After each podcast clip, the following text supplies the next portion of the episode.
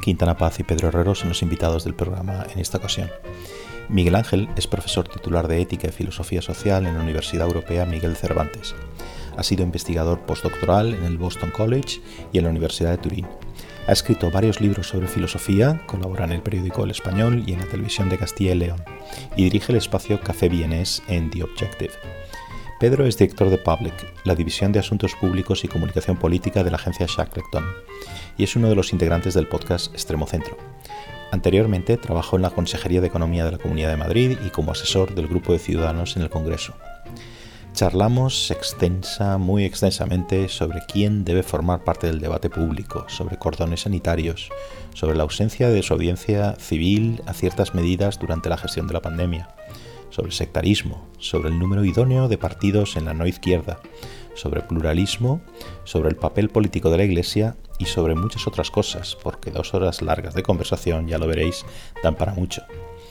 Gracias por suscribirte a mi canal de YouTube y a mi página web pacobeltran.com, por los me gusta en los vídeos y por tus comentarios en tu app de podcast. Y ahora con vosotros, Miguel Ángel Quintana Paz y Pedro Herrero.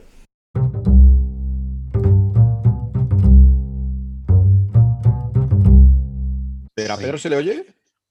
A Pedro se le oye, se le siente, está Sí, presente, o sea, es una No, cosa, lo- es una Creí cosa que, íbamos, loca. creí que íbamos a conseguir por primera vez un podcast en el que Pedro no fuera el que más hablara por el método de que tuvieras el micrófono. Bueno, Pero que- bueno. que- Yo me comprometo, me comprometo a ello, me comprometo a ello que sé que vengo aquí de lo que llaman, lo que llaman de tercera de tercera rueda. Third wheel, no te lo crees ni tú. Eh, pero a mí el, el problema lo tengo yo, que me vais a hacer con una especie de sándwich, que los dos sois una especie de bulldozer, y a ver cómo lo hago yo. Pero, ¿Pero esto ya está grabando o no? Sí, esto está grabando. Está grabando, ya pero- lo vas a aportar ya. O sea, lo digo aquí públicamente. Paco es muy canadiense. ¿En qué sentido? me- mm, muy nice, ¿no? Muy nice. Sí, o sea, quiere llevarse bien. Entonces, claro, es como que le puchas. Por ejemplo, o sea, vienes a su puto podcast y le dices, es muy canadiense, y él no te manda la mierda. ¿Sabes? O sea, es, es- Porque es muy canadian, claro. es una demostración in situ de lo canadiense que es. Paco, Paco es el Canadá, Paco es el Canadá de Abel, ¿no? Sí, exactamente. De ¿has visto que ha revitalizado a Abel? O sea, se ha conseguido la.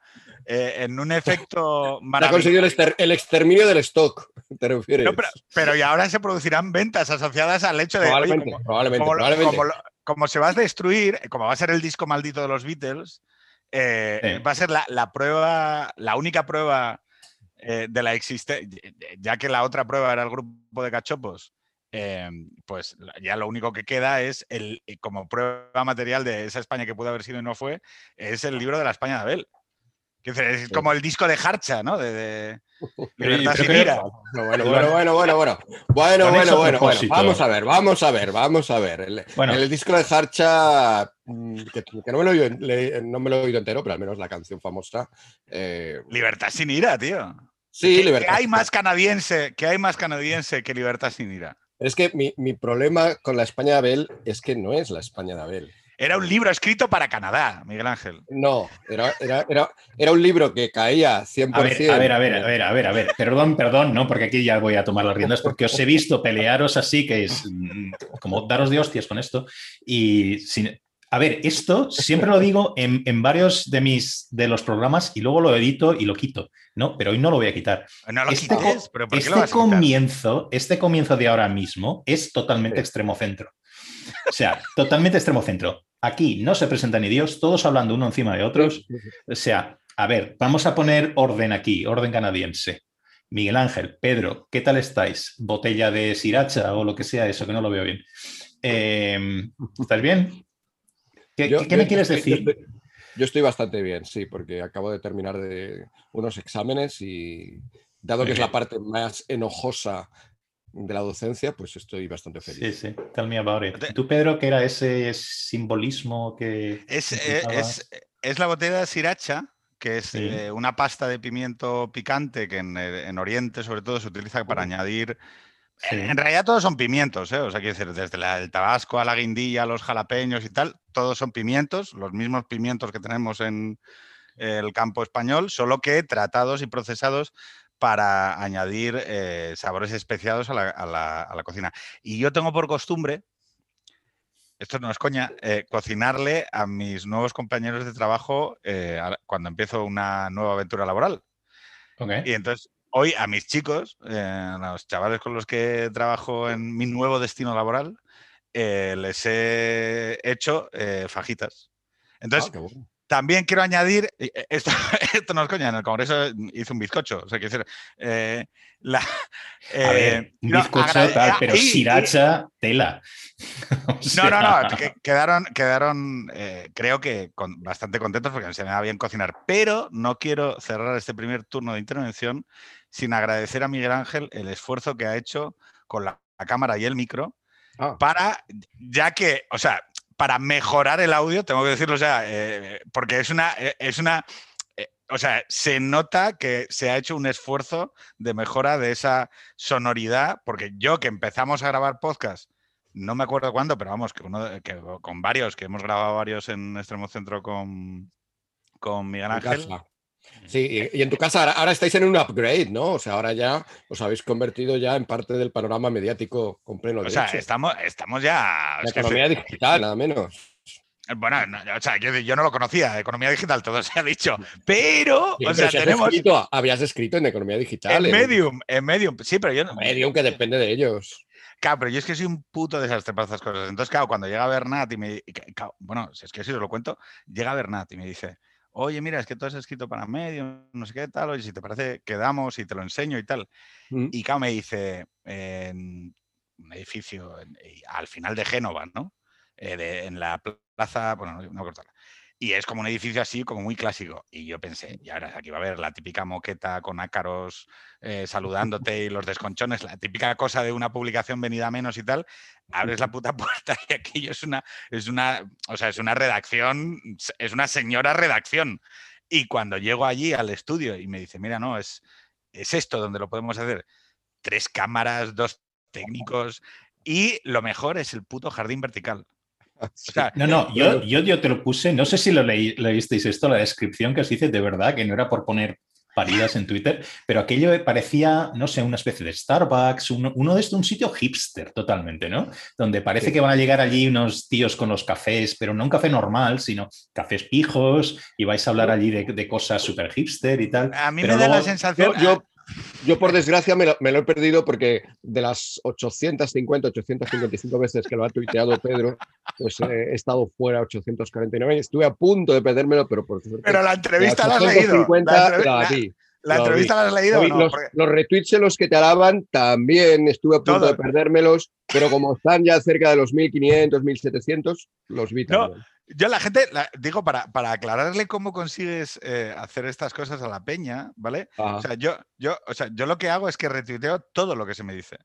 Entonces, si alguien tiene mucha animadversión por, por mí y tal, y me dice, eh, Aparechiqui, hijo puta, eh, yo lo, o sea, lo retuiteo. decir, Incluso las tres críticas, sí, veces, tres veces lo retuiteas. Porque, porque, porque la gente, o sea, incluso los que te critican no entienden que eso aumenta la conversación. Yo creo que Miguel Ángel lo sabe perfectamente porque sabe cómo funciona esto de las redes, que es que el antagonismo, o sea, que, que tú cojas y alguien te diga, ah, inútil, porque es... Bueno, y el otro día me llamaron de la 4 para ver si quería salir, eh, no sé si viste que se montó un flame con el tema de los chavaletes y lo del botellón, ¿Cuál? Ah, sí, Mm. sí, sí. sí. Que yo puse Sí. una cosa que, vamos, que, que me... Bueno, ahí, se han montado varios, porque Alberto Olmos también, el pobre hombre, ha tenido, dice, ha sido la frase mía que más se ha leído, ¿no? Una cosa que dijo también sobre algo así como que a vosotros a los 20 años habríais hecho igual, y un montón de gente, 20 años, no, no lo estoy haciendo, yo soy moral. Es- Pero es Ángel, realmente tío, que se- pero, pero me puedes explicar, o sea, decir, tú, est- tú estás en la universidad, pero ¿por qué pretenden siempre? Es que no lo entiendo, ¿por qué No, pretenden son, ser son- son- por suerte, son una, son- sí, pero son una minoría, son la minoría que se expone en redes y que por lo tanto se expone para mostrarse efectivamente como perfectos y virtuosos. Igual que, por ejemplo, yo el otro día me metí, era un gremio con el que todavía no me había metido, mm, eh, experimentado, ¿no? Diplomáticos, periodistas a menudo, filósofos a menudo, profesores a menudo, ah, políticos, bueno, pues eso lo hacemos todos, no tiene mérito. Y un, un sector que me quedaba era el de los médicos. Y entonces dije que a ver qué pasa con los médicos ahora cuando todo esto se regularice, que de repente pasarán de ser los héroes y los gurús, porque se han convertido en los gurús en los que nos cuentan cómo tenemos que tener nuestra vida. Siempre lo habían hecho, siempre nos habían dicho no comas de esto, haz tanto ejercicio, pero no les habíamos hecho mucho caso. Pero ahora de repente con la cosa de la pandemia les hemos hecho un poco más de caso y ellos sobre todo se creen que les hacemos muchísimo o que les deberíamos hacer muchísimo. ¿no? Médicos que muchas veces, pues sinceramente un nefrólogo tampoco es que sepa mm, de coronavirus mucho más que el hombre común. Y, entonces, bueno, mm, cuando, cuando lanzas esto, pues también te vienen unos cuantos médicos ofendiditos, pero también te vienen algunos diciendo, pues tienes razón, es verdad, pues nos adaptaremos, es verdad que hemos tenido un protagonismo excesivo. Lo que pasa es que eso es precisamente porque no protestan, precisamente porque hablan menos, no los, no los escuchamos, ¿no? Y yo creo que sinceramente... Pero esto que ha dicho Miguel Ángel, que es que a mí me, o sea, me, me obsesiona un poco, ¿no? Es. El rollo de, eh, oye, vamos a ver, yo llevo un año, soy un adulto funcional. supongo que todos los adultos de esta conversación somos unos adultos funcionales que llevamos sometidos a unas circunstancias extraordinarias durante un año, donde ya hemos visto cómo se produce de manera normalizada a través de la experiencia y de la vida, que joder, es, no sé cómo decirlo, es un camino de conocimiento perfectamente válido. Eh, ¿Cómo proceder con estas cosas? Y de repente hay una norma que dice, no, no, usted tiene que estar a las 11 en casa. Bueno, a, nosotros afortunados en Madrid a las 11, en Castilla y León a las 8 nos metieron. Eh, a las 8, 8 de la tarde. Pues bueno, si les dejan también desde las 8 de la mañana. Por suerte llegó el Tribunal Supremo de Castilla y León y lo anuló, pero estuvimos un mes metiéndonos en casa a las 8. Bueno, metiéndose en la casa el que obedeciera escrupulosamente, claro. Claro, como, o sea, tú dices, oiga, vamos a ver, mire, yo puedo entender en momentos en donde la red sanitaria estaba a punto de petar que haya un argumento discutible, pero argumento a favor de, oiga, que no peten las UCIs y tal. Pero fuera de eso, el sentido común ahora ya nos alumbra a la luz de la experiencia que las normas sanitarias tienen que ser como otras muchas normas sanitarias donde, hay que, lo, que lo que hay que hacer es apelar a la responsabilidad individual y asumir que hay una especie de riesgo razonable donde todo esto empieza a manejarse desde el, bueno, como, otra, como muchas otras cosas. Quiero decir, como el hecho de ponerse preservativo para tener relaciones sexuales, joder.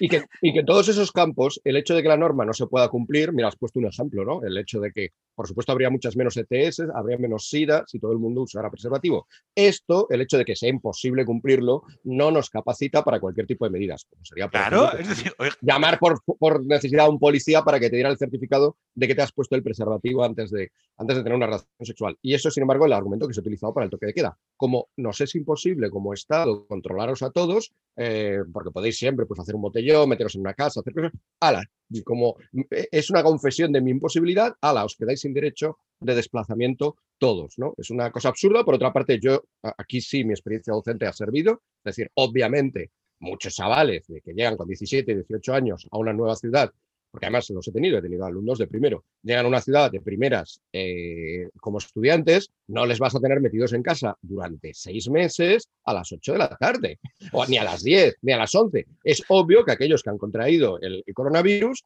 cuando se les hacía el rastreo, pues obviamente habían tenido contactos múltiples con otros chavales. Es decir, que esa eh, ni ha sido eficaz, nos ha metido en casa innecesariamente y luego encima ya la repera es que cuando por fin se acaba y por fin la gente sale de nuevo, muy pocos comparativamente, porque no hemos, si hubiéramos salido los 47 millones de españoles a la calle, hubieran sido otras las escenas que se han visto. Pero cuando salen unos pocos, de nuevo siguen con este gustillo que han tomado a la moralina de vigilarnos, está mal. Dentro de 14 días se verá que la incidencia no ha subido, ha subido mínimamente. Da igual, se les refutará, pero seguirán con su moralina y cuando vuelva a pasar otra cosa, pues volverá a pasar. Es, un mundo pero fíjate, muy, este agobiante. Pero fíjate, eh, digo eh, Paco y, Miguel Ángel, porque a mí este es un tema que me obsesiona, porque además lo hablé con Ricardo Calleja y me dio una, me dio una explicación que me gustaría validar con los dos, ¿vale?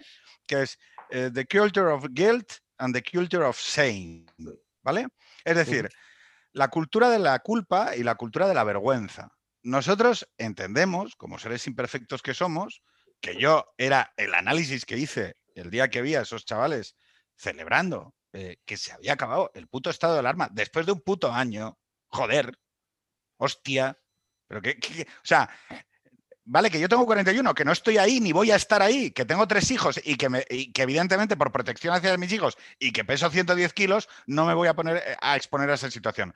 Pero de verdad soy incapaz de entender, de, o sea, es absolutamente incomprensible dentro del asumir que, oye, que no somos perfectos, que no somos capaces de ser un modelo de una sola pieza.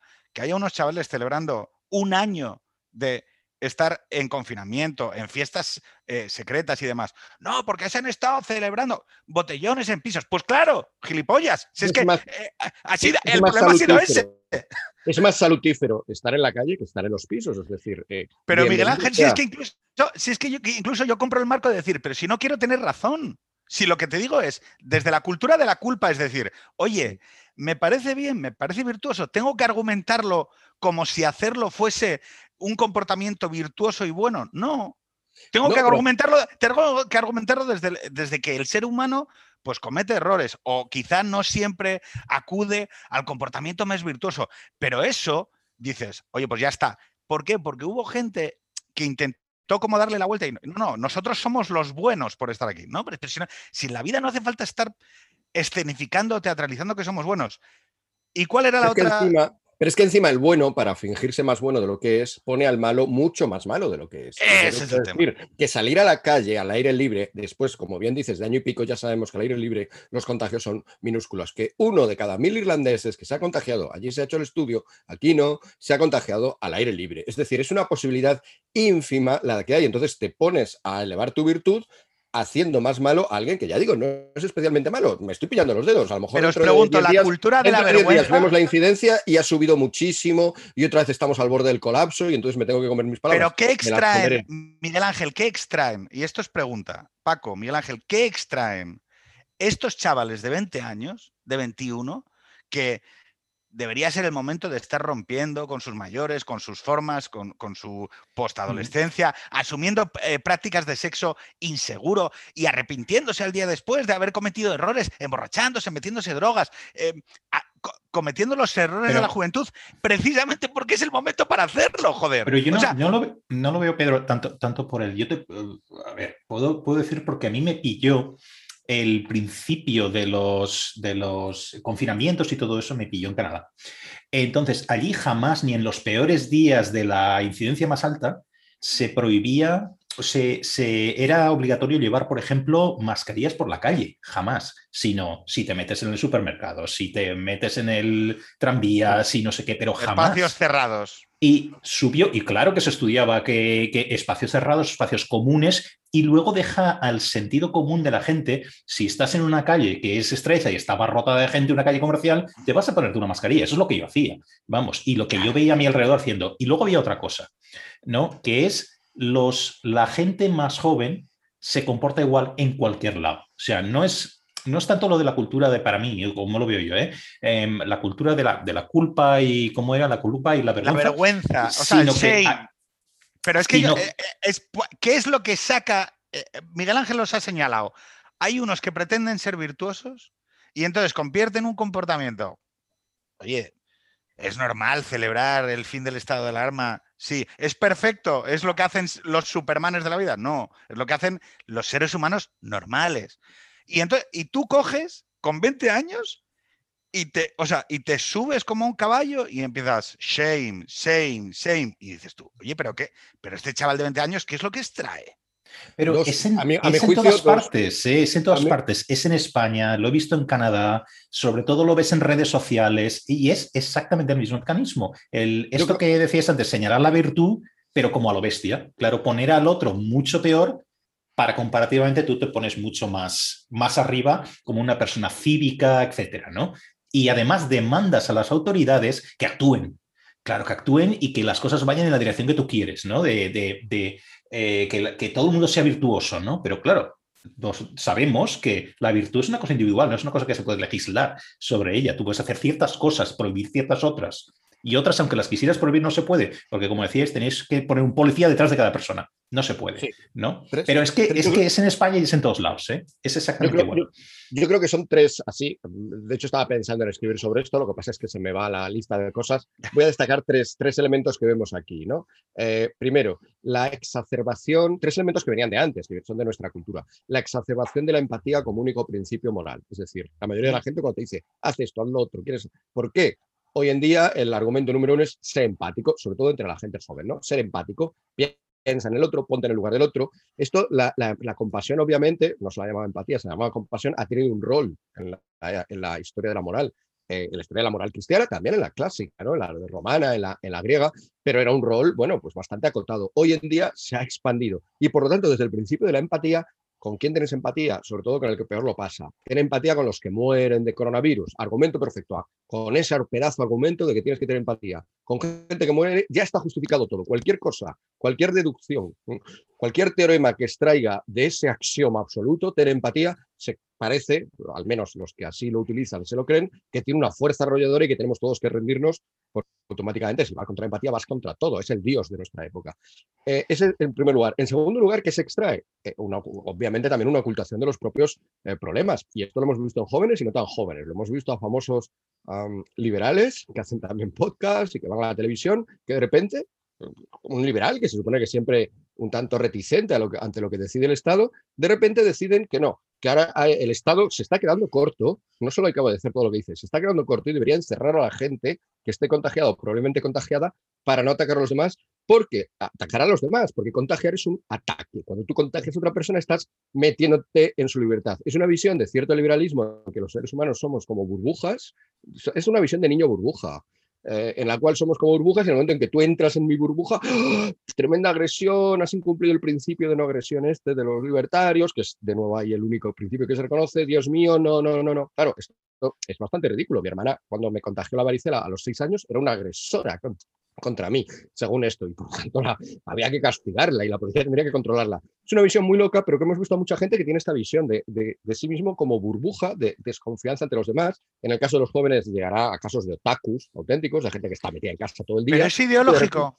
O sea, eh, fíjate. Hay, un elemento, hay un elemento individualista de rechazo. La humanidad entera para mí es una amenaza y el virus me ha dado la excusa de explicitar esto y encima quedar bien. Porque claro, si lo digo antes, si hace dos años alguien dice todos sois una amenaza contra mí, pues quedas como lo que probablemente eres, ¿no? Como una persona con problemas psicológicos graves. Pero decirlo ahora o decirlo hace un año era lógico, todos sois una amenaza y además hasta sonaba bien. Y que si pedías al Estado que hiciera cosas contra los demás, pues hasta sonaba bien. o sea, este, este Pero tú hablabas de la comunidad moral, de la comunidad moral clásica, ¿no? De la cultura clásica. O de la comunidad moral cristiana. ¿no? Vamos a hablar de esas dos comunidades morales. Entonces, la cuestión es que nosotros en ese esquema tenemos más o menos una, manera de señalizar al vulnerable o al débil, incluso de cómo se ejerce la compasión o el estoicismo, ¿no? Es decir, eh, y más o menos se está pautado. Yo la duda que tengo es, Oye, en este proceso de la cultura del shame, o sea, de la cultura de la vergüenza, que no admite medida, que no admite perdón, que no admite redención, que por lo tanto induce a la mentira. Esto, es que tú has dicho una cosa ahora mismo muy rápida que, has pasado. No, no, claro. Yo avergüenzo al otro para no reconocerme mis fallos propios. Frente a la, la cultura clásica o la cultura cristiana se basa en abrazar tus mierdas. O sea, y decir, mira, como yo tengo mis mierdas, aquí todo el mundo tiene su mierda y más o menos lidiamos con las mierdas de todos. El problema, Pedro, es que en todos esos marcos hay, en todas esas épocas hay un marco que te explica tus, tus problemas, tus pecados, tus fallos, en el cual puedes integrarlas. ¿Qué marco hay hoy? Esa es la pregunta. ¿Dónde está? ¿Qué marco hay? ¿Es ideológico? ¿Qué es?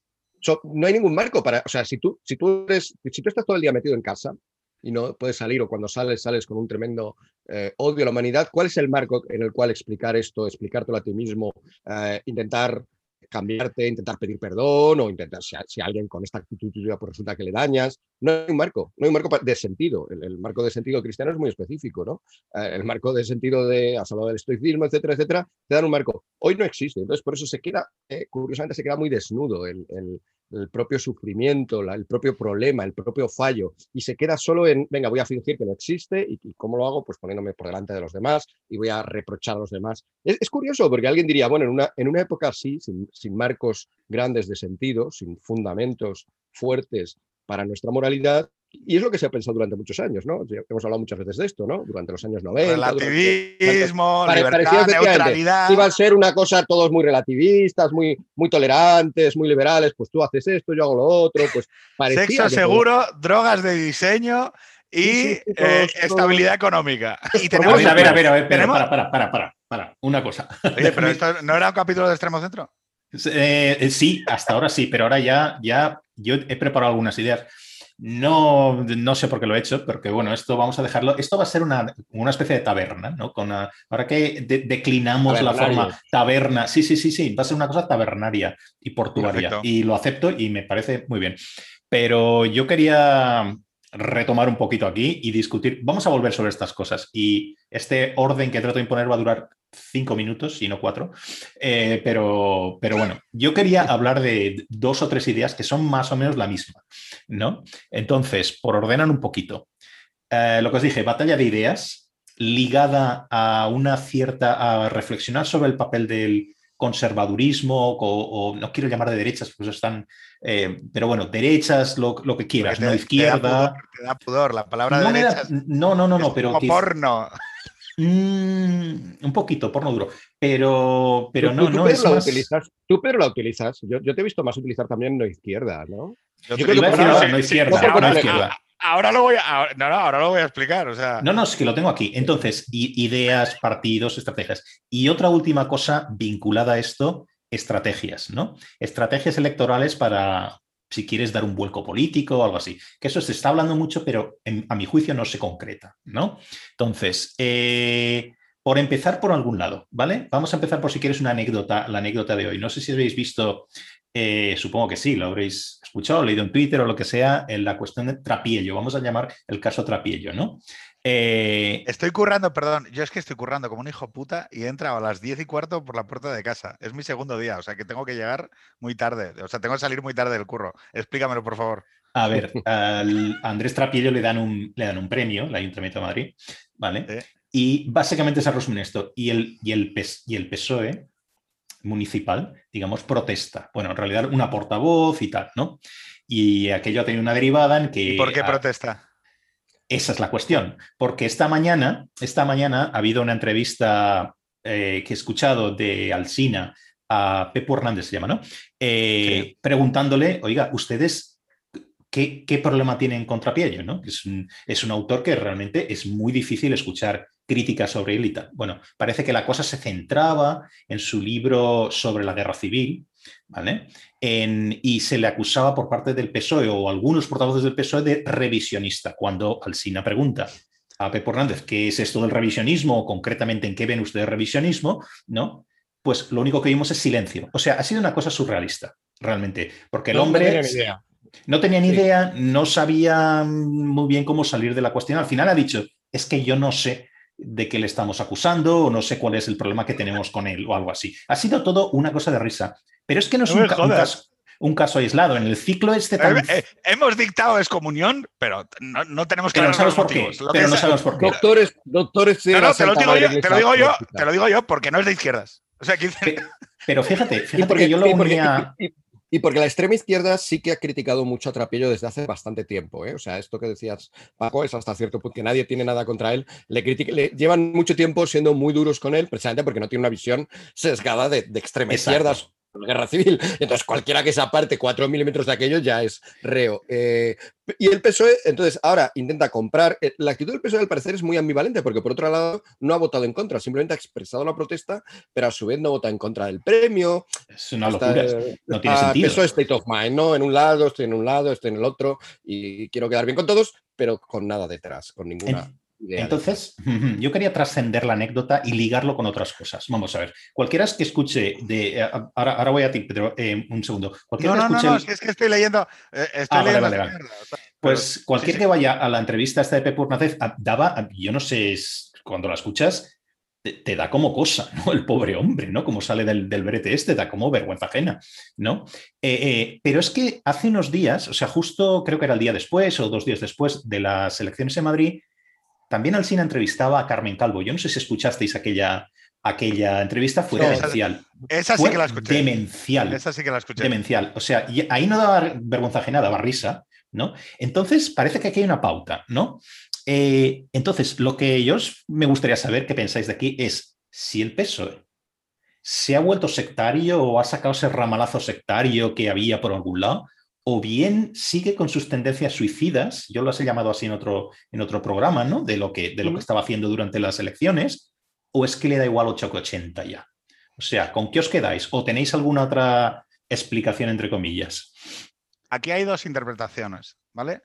Eh, está la de mi amiga Silvi, que lo que dice es, el PSOE siempre ha sido igual y lo que has pasado es que tú de repente lo has visto, ¿vale? O sea, Silvi lleva siendo eh, anti-PSOE desde los 18. Entonces, que es un poco la, tesis también que, que, Miguel Ángel dice, no, no, o sea, aquí lo que hay es un proceso en el que mucha gente os habéis dado cuenta eh, más tarde lo que es el PSOE. Y hay otras tesis que yo no lo tengo claro, ¿eh? O sea, yo no, no, no sería capaz de sentenciar con claridad. Yo sí creo que hay un cambio progresivo en la sociología del PSOE que ha agravado determinados equilibrios. Es decir, no digo que el PSOE fuese una entidad pristina en el pasado cuando yo lo votaba, que yo lo voté la última vez en el 2004, y no creo, o sea, en el, 96, o sea, eh, Roldán, el GAL, la corrupción del felipismo y todo esto fue real y era real, y la, la hegemonía que llevó a hacer una operación secreta eh, y poner a un, o sea, y, y publicar un vídeo de Pedro J o el trato que se le dio a, Herrero en Antena 3 Radio, o, la displicencia con la que a Los Santos, que es un tío que fue expulsado de su tierra, eh, eh, expulsado de su tierra de, crianza, entendida como Cataluña, y después de haber recibido un tiro en la rodilla,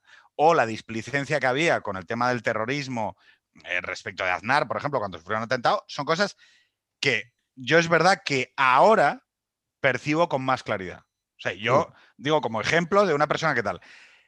A mí, esa especie de, no percepción de lo que era el PSOE me llega a través de, momentos vitales como muy, muy clave. O sea, quiero decir, yo, yo puedo decir en qué momento. O sea, eh, Ibarrola llegando con escolta a la casa de Llanes de mis padres es un momento en el que yo me doy cuenta que hay algo en el tema del terrorismo que no, que no estoy aprendiendo, o sea, y que me, y que me violenta moralmente la postura de determinada eh, intelectualidad de izquierdas en octubre del 17, cuando yo veo cómo se me rompe eh, mi grupo de amigos, mi sociedad, eh, pienso en las parejas serbocroatas y digo, joder, es que ahora lo entiendo.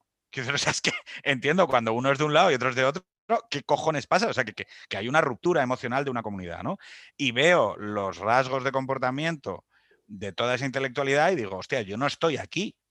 Entonces, yo no lo, yo, al no ser de derechas de origen, voy sufriendo como procesos eh, de transformación.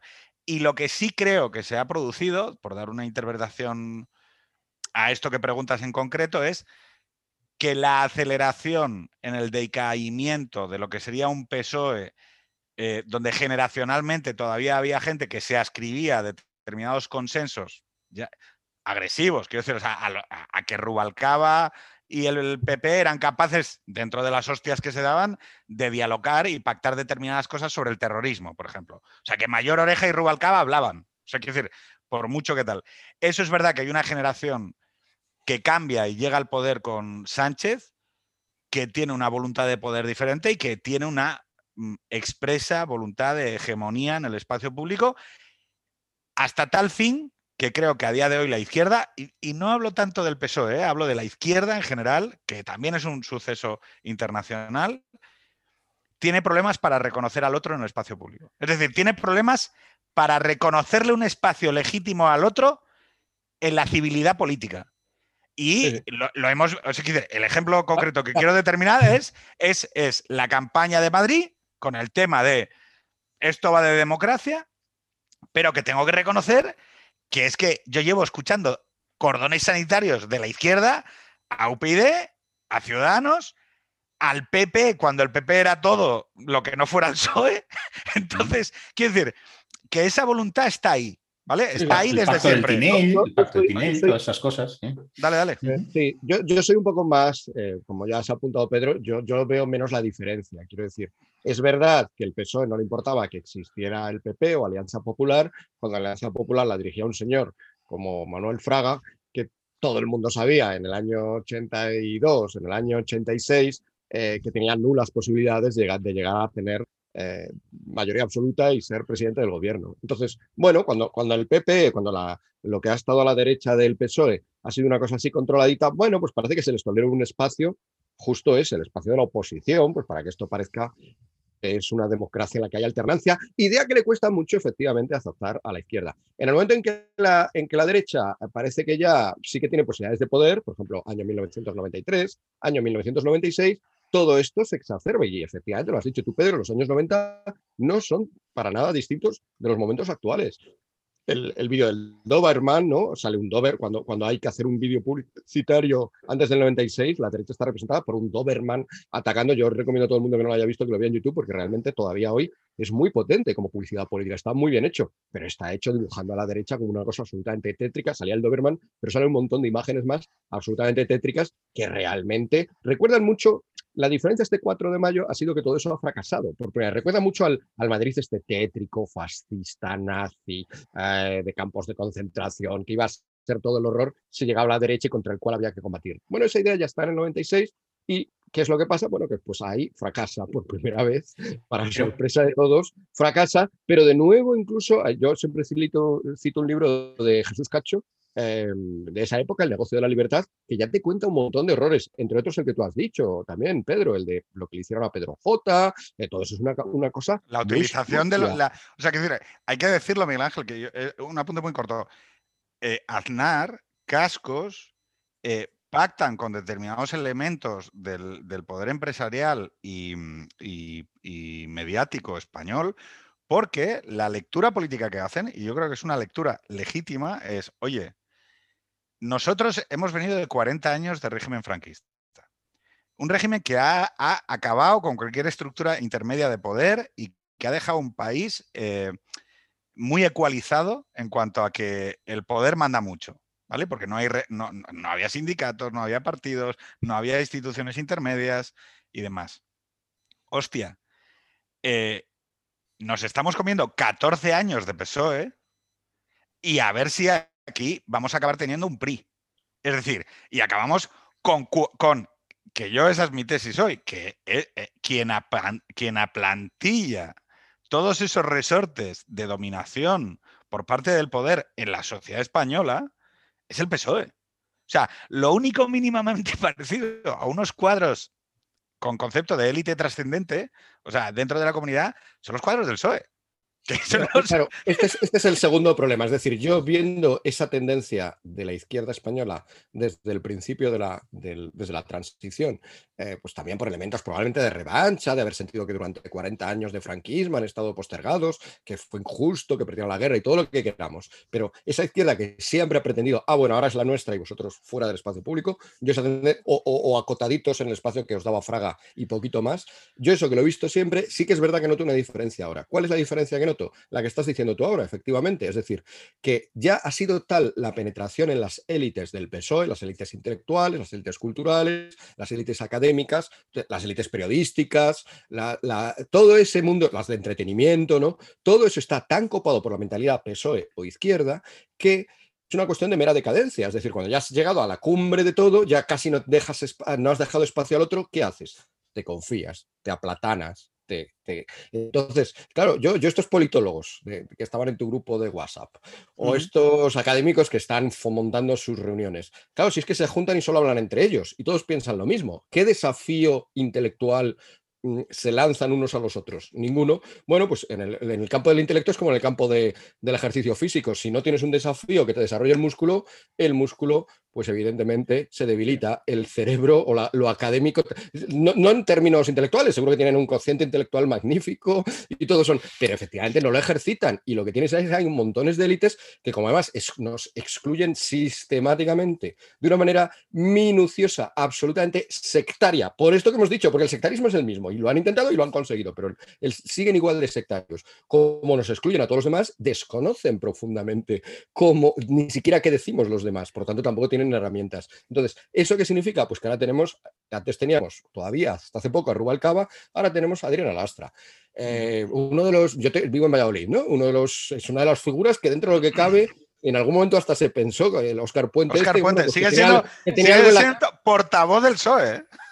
¿Eh? tiene, que, sí, que tenía algo en la cabeza. Viene aquí Cayetana Álvarez de Toledo a un curso de verano que organizamos, Arcadio Espada, Cayetana Álvarez de Toledo y yo, le pregunta a Óscar Puente que cómo se juega esto de las nueve nacionalidades, que si son nueve, que si son ocho, que si Castilla y León es una de las naciones que hay en España, de esta nación de naciones.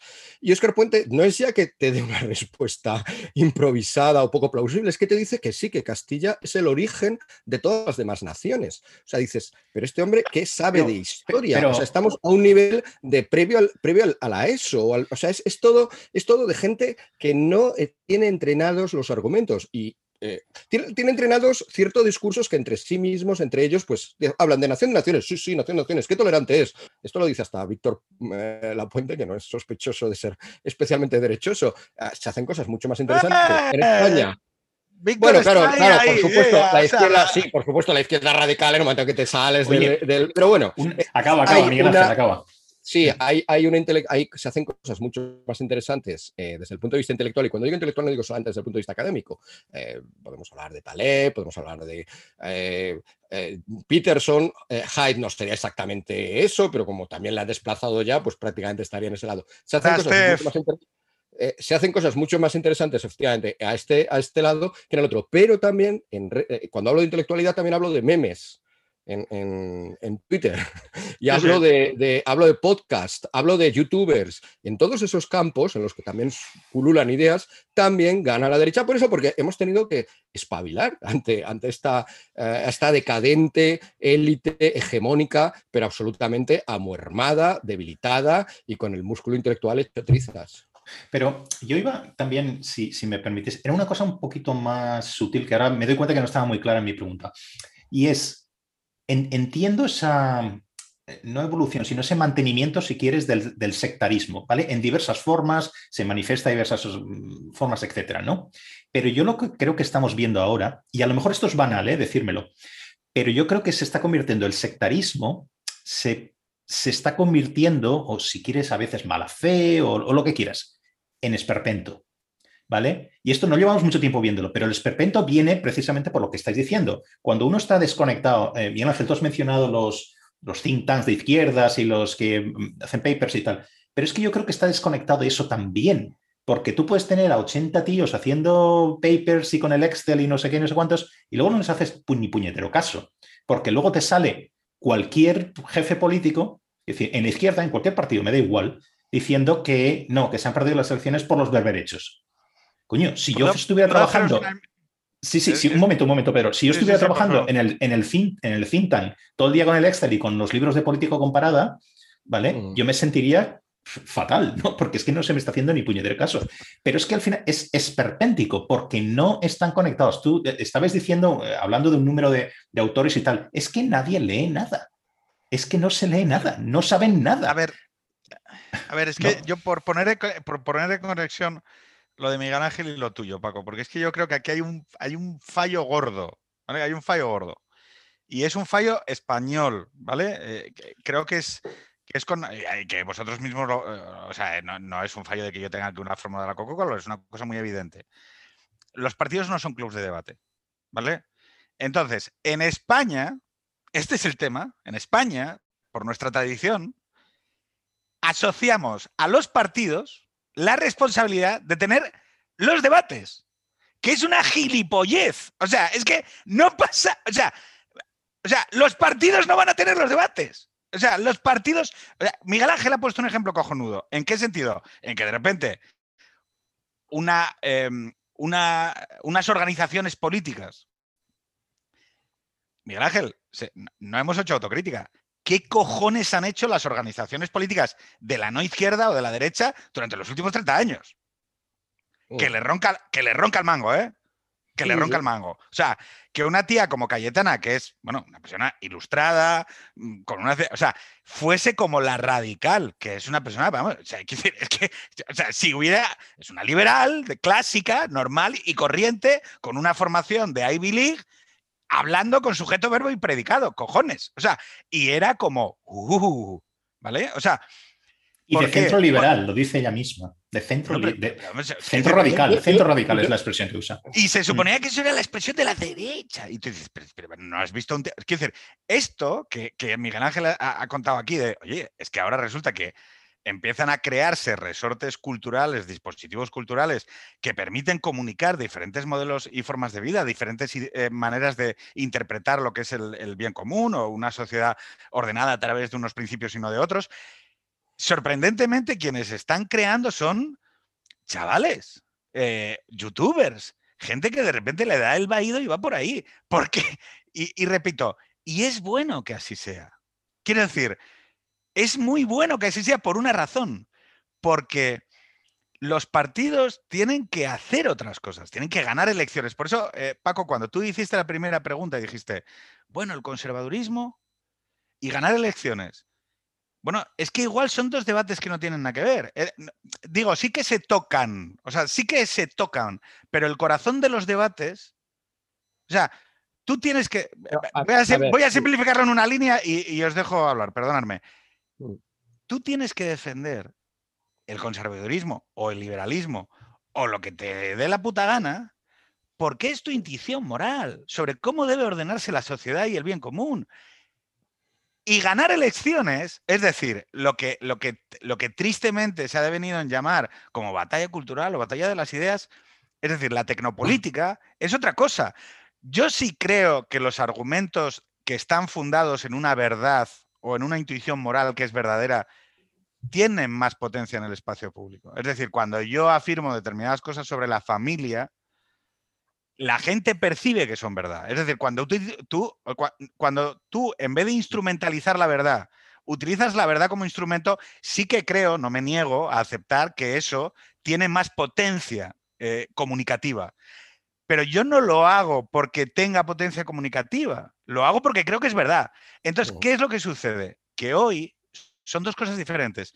Creo que se ha revitalizado el debate de la no izquierda, de la derecha, en torno a gente que ha encontrado que en un mundo en el que se puede producir cultura a costes muy bajos, como por ejemplo lo que estamos haciendo hoy aquí, ha animado a una generación nueva, chavales de 20, de 30, o, boomers como nosotros a decir, tío, pues yo tengo una visión diferente sobre las cosas y me tira de los cojones lo que diga el partido. Y, por ejemplo, yo ahora ando con una guerra y acabo, que es el tema de que los conservadores deben, deben defender la institución matrimonial, la monogamia y la vida familiar para las orientaciones sexuales no heteronormativas. Y lo digo porque me sale de los cojones y porque creo que es cierto en los propios términos del pensamiento conservador.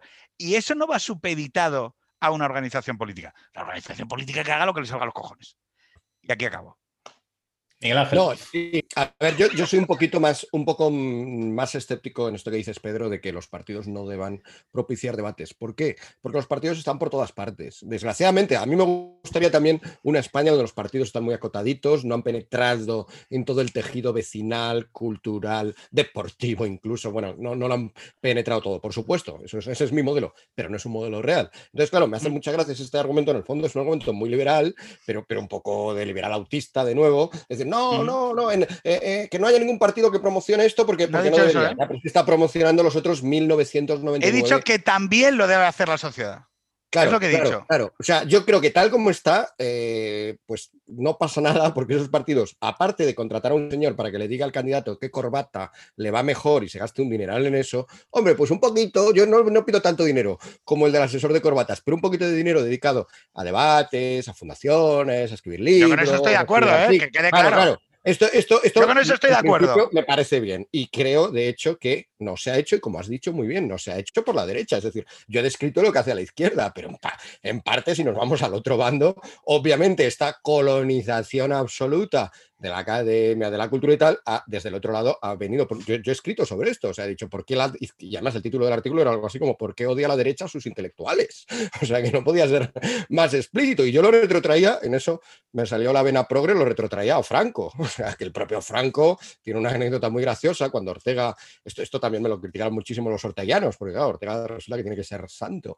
Y entonces, pero parece, según cuenta Gregorio Morán, yo me remito a esa fuente, que eh, Ortega en un momento determinado, eh, desde Portugal le ofrece a Franco la posibilidad de venir aquí a España y eh, con dos condiciones. La primera es, eh, hombre, ya que viene y que es el filósofo, sobre todo el que él se creía que era, pero también es verdad que era un filósofo de cierto renombre mundial, pues que sea él un poco el que escriba los principales discursos de Franco para orientar un poco la cosa filosóficamente, la ambición del, filósofo rey, ¿no? que viene desde Platón y que probablemente tenemos todos, que haga esto. Eh, y segundo, que se le permitan ciertas críticas menores eh, públicas que, curiosamente, piensa Ortega que van a dar más lustre al franquismo, porque van a decir, fíjate, no será tan restrictivo si permite que hasta haya este señor ahí criticando, ¿no? Y van a ser críticas que en el fondo iban a ser buenas, ¿no? Este es un poco el pacto que le propone a través de Rocamora. Rocamora en aquel momento era el director del CSIC y, Rocamora va a hablar con Franco y le expone esto. Y Franco, cuando oye estas cosas, le dice, eh, Rocamora, Rocamora, no se fíe usted de los intelectuales. Bueno, pues esta, esta actitud de, de, Franco, es verdad que Franco fiarse no se fiaba prácticamente de nadie, o sea que en él no es significativa, pero esta actitud, con un breve paréntesis, que es, eh, lo he citado antes peyorativamente, lo voy a citar ahora positivamente, es Fraga, ¿no? Manuel Fraga era un pedazo señor que caía con Schmidt, discutía de tú a tú con Carl Schmidt, catedrático de Derecho, bueno, era ese, ese hombre, como decían en aquella época, tenía el Estado en la cabeza, ese hombre sí, pero con ese breve paréntesis, lo cierto es que luego ha ido en una pendiente absolutamente descendente desde la política. Aznar es verdad que, bueno, hacía sus programas sobre poesía con Sánchez Dragó y, hombre, unificó la cosa de las fundaciones para que, esto algunos dicen que es malo porque quitó pluralidad, pero bueno, unificó las cosas de las fundaciones de la derecha para crear FAES, le dio cierta importancia, Rajoy ya era el que leía el marca y de ahí ya, bueno, pues vamos a parar porque ya entraríamos en los terrenos de, la nada, ¿no? Entonces, todo ese descenso que se ha producido en la política, luego también en la sociedad, o sea, la burguesía mm, austriaca, yo que viví un año en Austria, pues es una burguesía que estaba entusiasmada en gastarse dinero en su ópera, en sus actividades culturales, ah, en, sus mecenazgos. Aquí la burguesía agrícola, industrial, protoindustrial, etcétera, tampoco nos, nos ha caído la desgracia de que tampoco ha apostado por el intelecto, excepto con muy contadas excepciones. La, de aquel momento, la de hoy, pues no qué decir ahora del corte inglés, de, Ana Patricia Botín, que está Sí, pero es que Miguel Ángel, es que tú estás hablando, la burguesía, fíjate, en este tema de Estado-Nación liberal, mm. el Estado-Nación liberal requiere de una burguesía que tenga un concepto de trascendencia de sí misma respecto de su responsabilidad hacia la comunidad. Entonces, em, ¿cuál es el truco mental? Eh, eh, yo lo que quería denunciar con el tema de lo de los partidos no es que los partidos se nieguen a participar o a hacer debates. No, es que el truco mental de la sociedad española, y tú te vas al IBEX, es delegar. Es, delegar, es decir, no, no, es que esto lo tienen que hacer los partidos. No, hijo, no. espera un segundo. O sea, ¿qué hacer? tú tienes que poner, tienes que poner 100.000 pavos, ¿vale? O sea, tienes que poner 100.000 pavos, hijo de puta, porque el, eh, o sea, porque tu responsabilidad social va más allá de ti mismo. Entonces, claro, si tú no tienes esa élite de la que has hablado, Miguel Ángel, que se siente como interpelada de, o sea, decir, oye, a ver, cuidado, cuidado, los ponen. Agenda pública está financiado por la Caixa, si no me equivoco. O sea, los ponen, pero los ponen siempre para el mismo lado, ¿no? O sea, los que Tony Roldán, que se salió en Lord de multitudes izquierdistas de ciudadanos, esa de le monta un chiringuito. Es decir, un chiringuito también, obviamente, pues que, está más hacia la izquierda. Tú dilo, di, queremos chiringuitos pluralistas para todos. Lo que queremos pero lo, he dicho, lo he dicho siempre y sin ningún complejo. Y además que esos chiringuitos varios de ellos me contraten a mí. Luego también por el bien del pluralismo, lo has dicho tú, y de la patria, porque una patria sin pluralismo, pues ya me dirás tú dónde va. Y es que en el espacio público falta esto, o sea, por si no, por si hacía, por si no había bastantes organizaciones izquierdistas, ya digo, cuento lo de Roldán, porque es que hace un año, pues otra más, y, agenda pública, y están, y, entonces todo el panorama está, y luego tienes ahí la FAES, que tuitea la FAES. o sea, digo, por hacer alguna cosa que sea influir en el espacio público, que son los tweets. O sea, no hace prácticamente nada y poco más. Es verdad que ahora Vox está empezando, ha cogido, ha, aprovechado ese inmenso vacío y ya ha montado su fundación, ya empieza a, montar sus cosas, pero, pero, pero son siempre muy exiguas. Pero por su eh, propia definición, es lo, que te digo, Miguel Ángel, es que por su propia definición, es decir, eh, eh, disenso, si estupendo. meten pasta en disenso, intentan eh, hacer un debate intelectual y demás. Eh, será un debate condicionado, que era un poco lo que decía antes en origen Paco, que es necesario, ¿eh? que lo tienen que hacer, joder, que tienen que afirmar en el espacio público y demás, pero siempre estará condicionado a, bueno, es que la fundación vinculada no sé qué está, entonces es, chico, Aquí tiene que haber este, instituciones intermedias, estructuras intermedias. La propia iglesia, joder, Miguel Ángel. Hostia, que cerrar. Que, sé que soy más pesado que una vaca en brazos, pero joder, que prohibieron los funerales, hostia. Que, que un cura. O sea, vamos a ver. ¿Tú te La- imaginas la- ser un cura de... La iglesia, la iglesia ha no, no, abdicado, espera. frente a este nuevo Dios, que es el de la empatía, ha abdicado. La iglesia, si, se, si sugería que había un sentido de trascendencia que importaba más que la vida, perdón, esta es la tesis de la iglesia, ¿eh? no me estoy inventando nada, esta es la tesis cristiana, que esta vida no es lo más importante, ¿no? Pero el mero aparecer en el espacio público y sugerir que podía pensar en algo más que no fuera conservar todas las vidas y que mm, no se muera la gente y que tal, eh, le daba terror. Y la prueba es que no ha salido. Aquí en Castilla y León se cerraron todas las iglesias, a- que, o sea, perdón, no se cerraron. Miguel Ángel, ¿tú te imaginas que eres párroco de 25 una iglesia? 25, 25 personas en cada iglesia, fuera cual fuera la iglesia. O sea, tú estás en la Catedral de Salamanca, que estás mm, con más aire libre que si estás al aire libre prácticamente, solo podía haber 25. Protestó la ¿Cómo? iglesia. Ya al final, en la última etapa, se atrevió el arzobispo a decir, uy, esto tal. Eh, Igea, el vicepresidente, salió y la leccionó y todo. No, no, el Evangelio no dice que tengamos que venceros a los cardenales. A ver, un momento, cállate. Miguel Ángel, ¿y por qué? O sea, por qué- no, por no qué- tiene capacidad la iglesia realmente tampoco hoy, es otra, lo siento, creo que es otra institución en este sentido de ¿Pero por qué? ¿Pero por No qué? Vamos a eso, que eso es importante, Miguel Ángel, porque es otra cosa que quería hablar. Vamos a ver, más allá del párroco y de y tal, ¿por, por qué no tiene capacidad? ¿Es una abdicación propia? ¿Es, ¿Se le ha achicado el espacio? Eh, ¿por, por qué? ¿Por qué eso es? Porque tú has escrito mucho de esto de los, de los intelectuales cristianos, de su papel o su no papel o su discriminación, discriminación entre comillas, en el espacio público, me refiero en cuanto a discurso, y tú, Pedro, has tratado mucho esto, esto en, en, en Extremo Centro. Entonces, ¿por qué y a ver, y esto lo está diciendo un no creyente, ¿no? Pero hablando también relacionado con el pluralismo, a mí me parece mal que, que hay unas voces que no se oigan. Y, y punto, desde un Como punto de vista, si quieres, liberal, ¿no? Entonces, ¿cuál es la razón? Vamos, vamos a ir a leer por qué. ¿Es una abdicación propia o qué es? Claro, mi matiz primero es, yo no pienso que esté discriminada la iglesia. La iglesia no la han discriminado del espacio público, ha abdicado ella del espacio público, porque tiene en el espacio público una radio que es de las más oídas, que se llama COPE, y no la aprovecha para ese tipo de cosas, porque tiene una televisión que no es de las más vistas, pero hombre, ya le gustaría tenerlo a cualquier club de badminton o a cualquier iglesia mormona, eh, que es 13TV, y tampoco la aprovecha para esto. Tiene una red de colegios inmensa, que ya le gustaría tenerlo a cualquiera, desde un empresario a también la iglesia mormona tampoco la aprovecha, salen los chavales sin tener ni idea de lo que es la, de lo que son las ideas cristianas sobre el mundo. Eh, tiene 18 universidades en España, 18, que se dice pronto. Esto que decía Pedro, ¿cuánto debate generan? ¿Cuánto? Pues po- poco. Ahora es verdad que justo quejarme ahora, claro, suena hasta de mala educación, porque justo a propósito están empezando a jugar. están empezando, entonces ahora llego yo y sigo, no, sois igual, inútiles, decadentes, tal.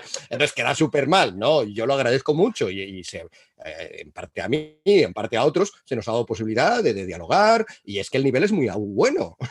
Hay gente en la iglesia con un nivel altísimo de- de- en términos intelectuales, ¿no? Esta- este era también un error al principio que parecía que cuando preguntábamos dónde están los intelectuales cristianos, queríamos decir, no hay intelectuales cristianos. Claro, te salían presentándote listas de nombres. Claro que los hay. Y, gente que no es conocida y que controla muchísimo un montón de cosas, pero que no están en el espacio porque estos instrumentos no se aprovechan. Porque el chaval sale de la catequesis y sale de la sabiendo cantar ah, Viva la gente, la hay donde quiera que vas, viva la gente, es lo que nos gusta más, pero no tiene ni idea de lo que son las virtudes cardinales. Eh, me ha pasado ayer, ayer me ha tocado explicar las virtudes cardinales en clase desde el punto de vista aristotélico, de la tradición clásica y tal. Eh, pero también las virtudes cardinales son, junto con la fe, esperanza, la caridad, las virtudes teologales, la base de la moralidad cristiana. ¿Conoce alguien esto? No. Le dices fe, esperanza y o sea, casi como estos ejercicios facilones, estos exámenes facilones de las flores tienen pistil y rellena. O, bueno, pues fe, esperanza y caridad, que aunque solo fuera, si les hubiera, lo hubieran oído algunas cuantas veces, ya les sonaría. Tampoco, no, no tienen idea. Y obviamente tengo alumnos que habrán pasado por la pública, que no habrán ido a catequesis y tal, con todo el derecho. Pero habrá otros, por mera estadística, y muchos que sí que han pasado. Ni idea. Es decir, no está abdicado. La, la iglesia no ha sido discriminada. Hombre, obviamente no se le pone, no se le pone la alfombra roja y se la presenta porque no hay por qué. Pero, y vamos, a hace con la hacer. iglesia mormona y no se hace con la iglesia presbiteriana ni con la otra, pero en sus propios espacios abdicado. Y ahora, ¿por qué? Pues un poco por lo que decíamos. Yo creo que hay un último papa, un penúltimo papa, bueno, todavía está ahí, que es Benedicto XVI, que todo este problema lo capta perfectamente. O sea, y escribe sobre él. Es de otro, de hecho, otro de los intelectuales top, se me va la mano, o sea, de los, del siglo XX y, principios del XXI. Y él capta perfectamente el problema, lo explica, lo explica con una facilidad asombrosa, no, no se trata de estos intelectuales recónditos, cualquiera de nosotros lee uh, Deus Caritas Est, y a mí lo primero que me asombró de esa encíclica es, pero qué bien explica Nietzsche. Ya me gustaría a mí explicar a Nietzsche como lo explica Ratzinger. Qué bien explica todo. Bueno, te, da una visión de las cosas muy clara, muy nítida, en el cual capta este problema, pero al final, por lo que sea, su pontificado dura ocho años, es un más o menos mediano, fracasa, dimite, de hecho. Se ve, eh, eh, podríamos especular sobre por qué dimite, pero es obvio que una de las cosas para las que no se siente capaz es para sacar este debate. Y después de Benedicto XVI, lamento citar a Francisco, porque también siempre parece que lo cito en términos peyorativos, pero lo cierto es que la estrategia cambia radicalmente y la estrategia es eh, bueno, si nosotros en el fondo no somos tan distintos a esto que está diciendo el mundo, si en el fondo este gusto por la empatía es lo que nosotros llamábamos compasión, si este gusto por el medio ambiente es lo que nosotros llamamos eh, apreciar la creación y ser administradores de la creación que nos ha dado el Señor. Eh, si este, la defensa de las mujeres, eh, pues los cristianos siempre hemos pensado que todos los humanos somos igual de dignos. Es decir, se amolda completamente, porque es verdad que, hay puntos de conexión, a la ideología progresista actual y intenta, y entonces el Papa Francisco quiere salir en la televisión española y sale con Jordi Évole. Ni se le ocurre salir con, no sé, Jiménez Los Santos, por ejemplo, ya que no hemos citado, ni siquiera. ¿no? Y piensa que de esta manera la estrategia es, bueno, el cristianismo es dentro de esta mentalidad progre que parece hegemónica, que muy probablemente lo es, porque es muy abundante y está por todas partes, nosotros dejándonos ocupar un lugar que nosotros somos uno más, con alguna peculiaridad, que es que luego nos vamos a casa y rezamos a una virgen o rezamos nuestras oraciones, dejándonos estas pequeñas peculiaridades para nuestro espacio público, para nuestro espacio privado, pero fuera somos unos más de vosotros. Es una estrategia muy diferente. La pregunta ahora es, hmm. ¿ha funcionando? Yo creo que no, yo creo que, no está funcionando, pero hay gente que está convencida de que todo va genial. Yo creo que hay una parte aquí eh, que hay que reflejar, eh, que es, eh, primero, la relación del país con lo católico. O sea, que esto es interesante a efectos de en los términos en los que estamos hablando del debate, ¿no? Estamos hablando en términos políticos y aparece la religión, ¿vale? De, oye, aquí hay algo, o sea, hay, hay como una alianza que no sé cómo identificar y entonces alguien, un intelectual al que respeto mucho del espectro conservador, te diría, mira Pedro, eh, el pensamiento conservador en España es el pensamiento católico. Punto. Es decir, eh, así como hay otras tradiciones conservadoras en el Reino Unido, donde por ejemplo está Oakshott o Scraton, Scruton, que, que, se relaciona con el pensamiento conservador a través de la búsqueda de la belleza, o Oakshott, que es a través de la familiaridad y la experiencia, ¿vale? Y que por lo tanto les permiten eh, ofrecer síntesis conservadoras y pensamiento conservador fuera del pensamiento del hecho religioso, ¿vale? En España lo que tenemos es esencialmente gente vinculada bien por la visión de tradicionalista, bien por la tradición eh, monárquica, bien por la tradición católica. Otra gente te diría, no, lo, católico es un invento de los liberales para caricaturizar, pero eso ya serían cosas más largas, ¿no? De grandes guerras, pero ideológicas. Pero el hecho es que eh, es como si la gente de no izquierdas o de derechas esperara de la Iglesia Católica en España un papel activo frente a la política y lo ideológico. Entonces, A ver, Pedro, sin magnificar, es obvio el papel del catolicismo en la historia de España, pero también porque es de las pocas instituciones que como hemos dicho antes, las grandes empresas pues también están fuera del dominio de los partidos políticos. Entonces uno espera que ya que tiene tanto poder, pues que haga... Que tenga una voz, o sea, lo, único, lo, único que creo que le pedimos es que tenga una voz propia, que en sus propios términos juzgue la realidad. Entonces, porque yo siempre vuelvo a lo mismo? Si, no, si un párroco de una parroquia que tiene unos feligreses, se le muere un paisano, llega la mujer del paisano y le dice, Señor cura, padre X, quiero celebrar la misa funeraria de mi marido. Y el cura no dice, por mis cojones, esa, esa misa se celebra. O sea, que me lleven preso, que es, que es, la actitud, creo que es moralmente correcta en sus términos.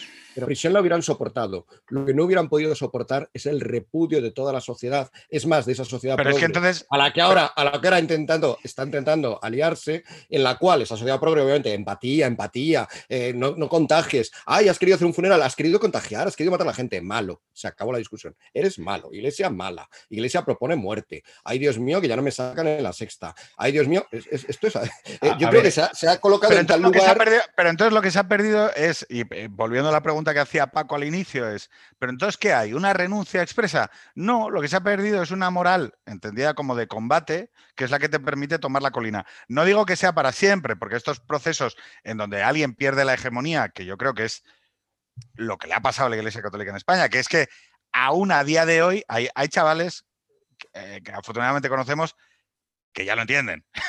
Chavales, sois una minoría. o sea, y por lo tanto, una minoría lo que tiene que tener es moral de combate. Es Es decir, que la palabra combate, Pedro, la palabra combate por sí misma en el universo católico es pecaminosa casi. O sea, eh, hay que, no es combate, hay que ser pacífico, hay Vale, que ser pero- amable, pero hay vamos que a ser hablar también de esto hay que tender Pero, puentes. pero- pero un momento, la un momento. mentalidad A de- ver, es una, de- porque parte de esta mentalidad progre es el pacifismo, hay que ser pacifismo, siempre la paz. a ver, mi- eh, dar la de- otra mejilla es- vuelta. Es ahí una vuelta a esto. acogotado. Dejadme darle una vuelta a esto, Pedro y, y- y Miguel Ángel. Yo lo veo de otra forma, ¿vale? Una acotación y otra pregunta mm, de, de abogado del diablo.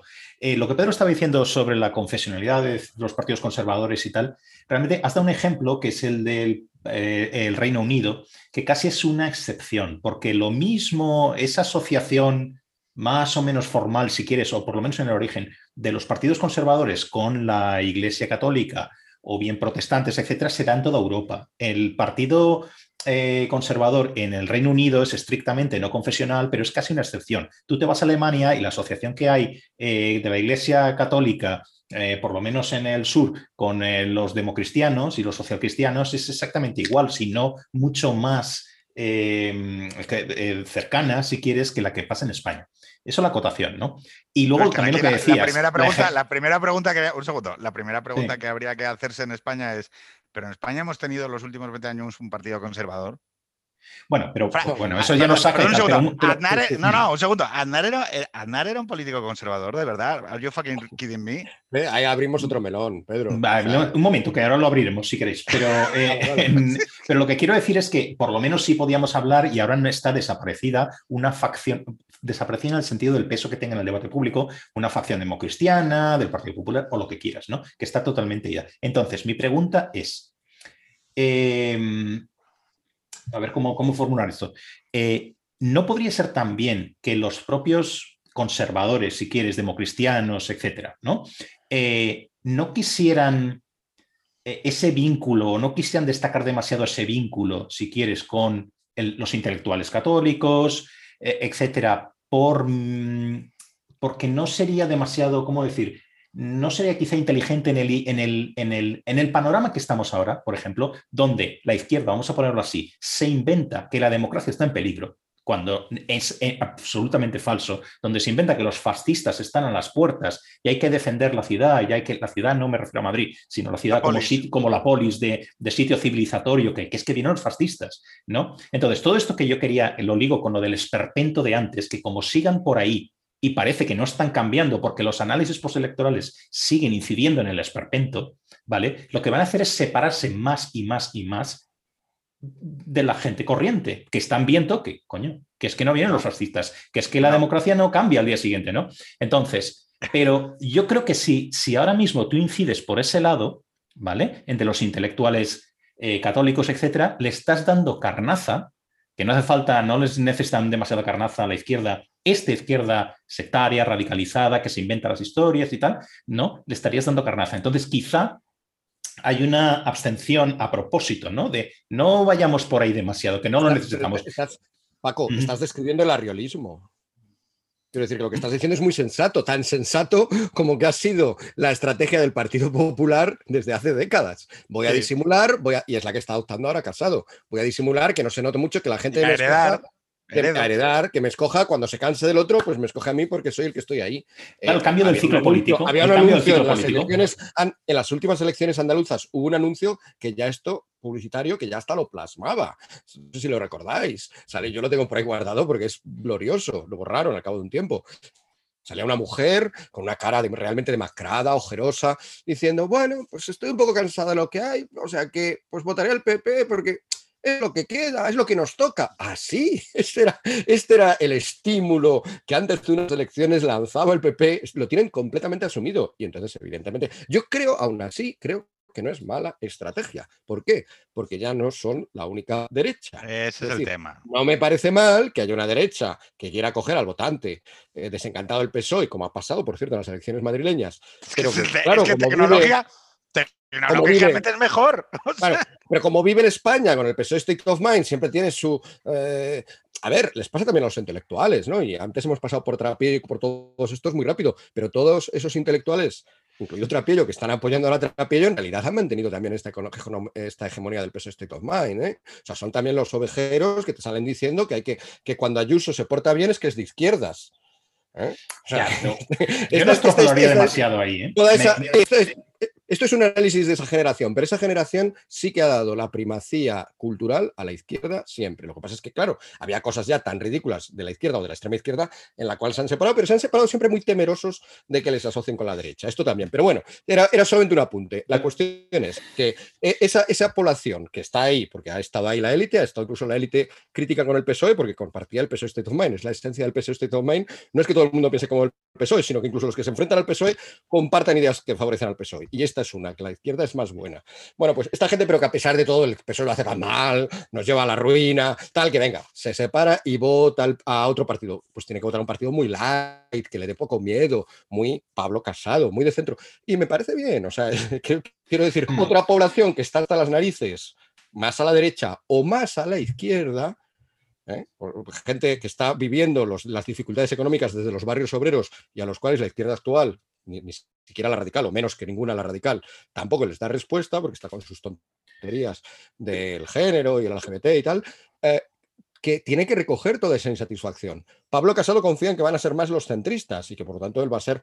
Yo, yo a medida que las cosas vayan empeorando, yo no lo apostaría todo a, Pablo Casado. eso es lo que quiero decir. dar, puede dar perfectamente una sorpresa desde esta otra derecha que está diciendo, no, no, nosotros tenemos otro modelo, porque además la gente ya ha aprendido una cosa con el arreolismo este que tú estás describiendo, Paco, también, y es que ese arreolismo implica darle unos años el poder a otros señores, nombrar otros cuantos directores generales, nombrar otros cuantos secretarios de Estado, que estén ahí unos añitos gobernando y no empeorando demasiado la cosa, pero que no cambien nada. Y la gente a veces ahí, ahí es donde voy. cansa de que no cambie nada a la derecha. Una cosa, Miguel Ángel, una cosa, una cosa, porque lo has mencionado tú, yo creo que esto es muy importante. Yo ahora os dejo eh, a ver qué os parece esto, ¿no?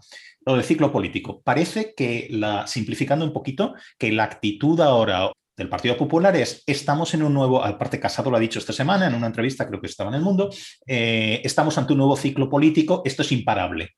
Vale, yo como traduzco esto, como ciudadano que observa críticamente a todos los partidos es no hay que hacer nada, no hay que hacer nada porque nos va a caer como un fruto maduro la victoria porque ya había un ciclo político y tal. Entonces, yo escribí esta semana un, artículo precisamente sobre esto. ¿Es extrapolable la victoria de, del, Partido Popular en Madrid al resto de España? Y yo ahí concluía veladamente y estéticamente que no.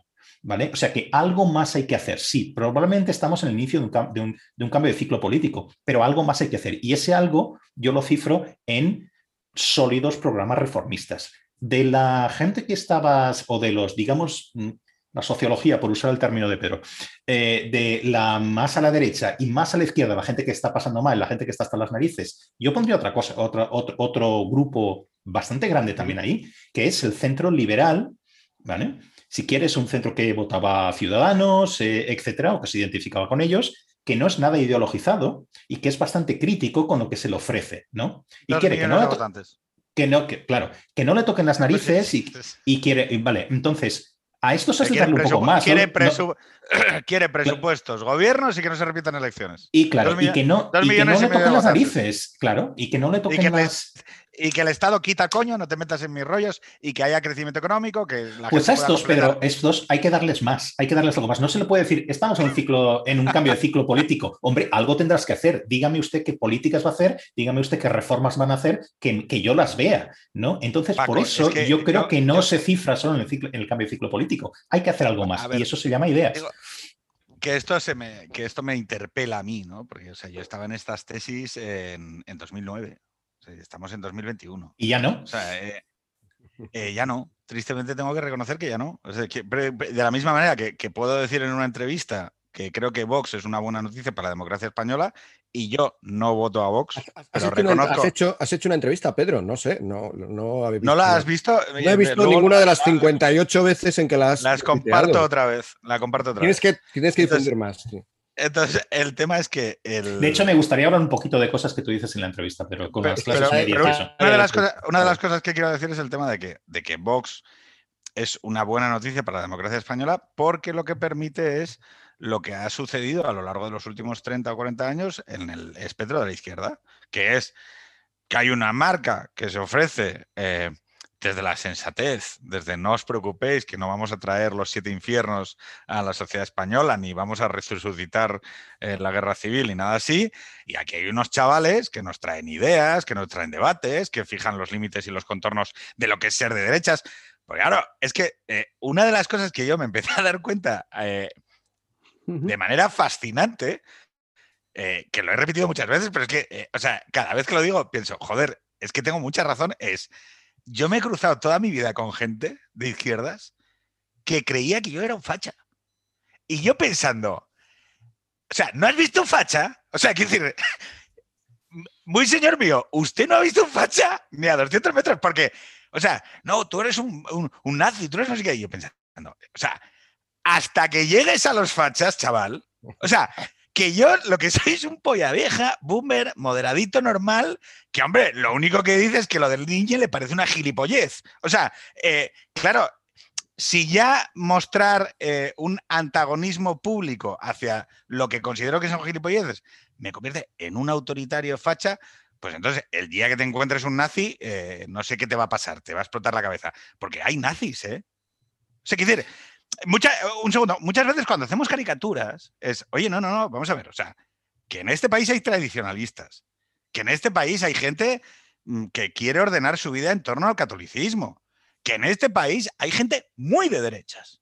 Es decir, de la misma manera que los hay muy de izquierdas. Es decir, y que con absoluta normalidad hemos asumido que la gente en sus años mozos puede ser comunista, puede leer manifiesto comunista, puede leer y apasionarse con las huelgas generales leyendo El talón de hierro de Jack London, pero resulta que unos chavales de 19 20 años se flipan un poco con Misipa, se flipan un poco con Junger, eh, leen tres libros de Donoso Cortés y ya, hostia, el fascismo redimido. Oye, chico, déjalos madurar, que no pasa nada, que igual estos chavales ahora están ahí y dentro de tres años están diciendo, oye, pues mira, este texto de Fraga no está mal. Y dentro de 4 con 29 acaban leyendo La razón, la imaginación conservadora de Gregorio Luri y no pasa nada. Son adultos funcionales, normales y corrientes con un mínimo de curiosidad intelectual. Y resulta que como en vez de estar defendiendo al Che, están hablando de elementos culturales de la derecha, entonces ya hay que eh, ponemos las manos y las agitamos como idiotas porque estamos ante el nuevo surgimiento del fascismo. El centro reformista del que yo he tenido una minimísima fracción de responsabilidad ha cometido un error gravísimo durante los últimos 10 años, que es participar de un elemento antidemocrático que es la fijación de consensos políticos que eran consensos morales, ¿vale? Es decir, la no aceptación del verdadero pluralismo de la sociedad española. Entonces, hay que decir, oye, que hay 57 escaños de Vox, ¡ole!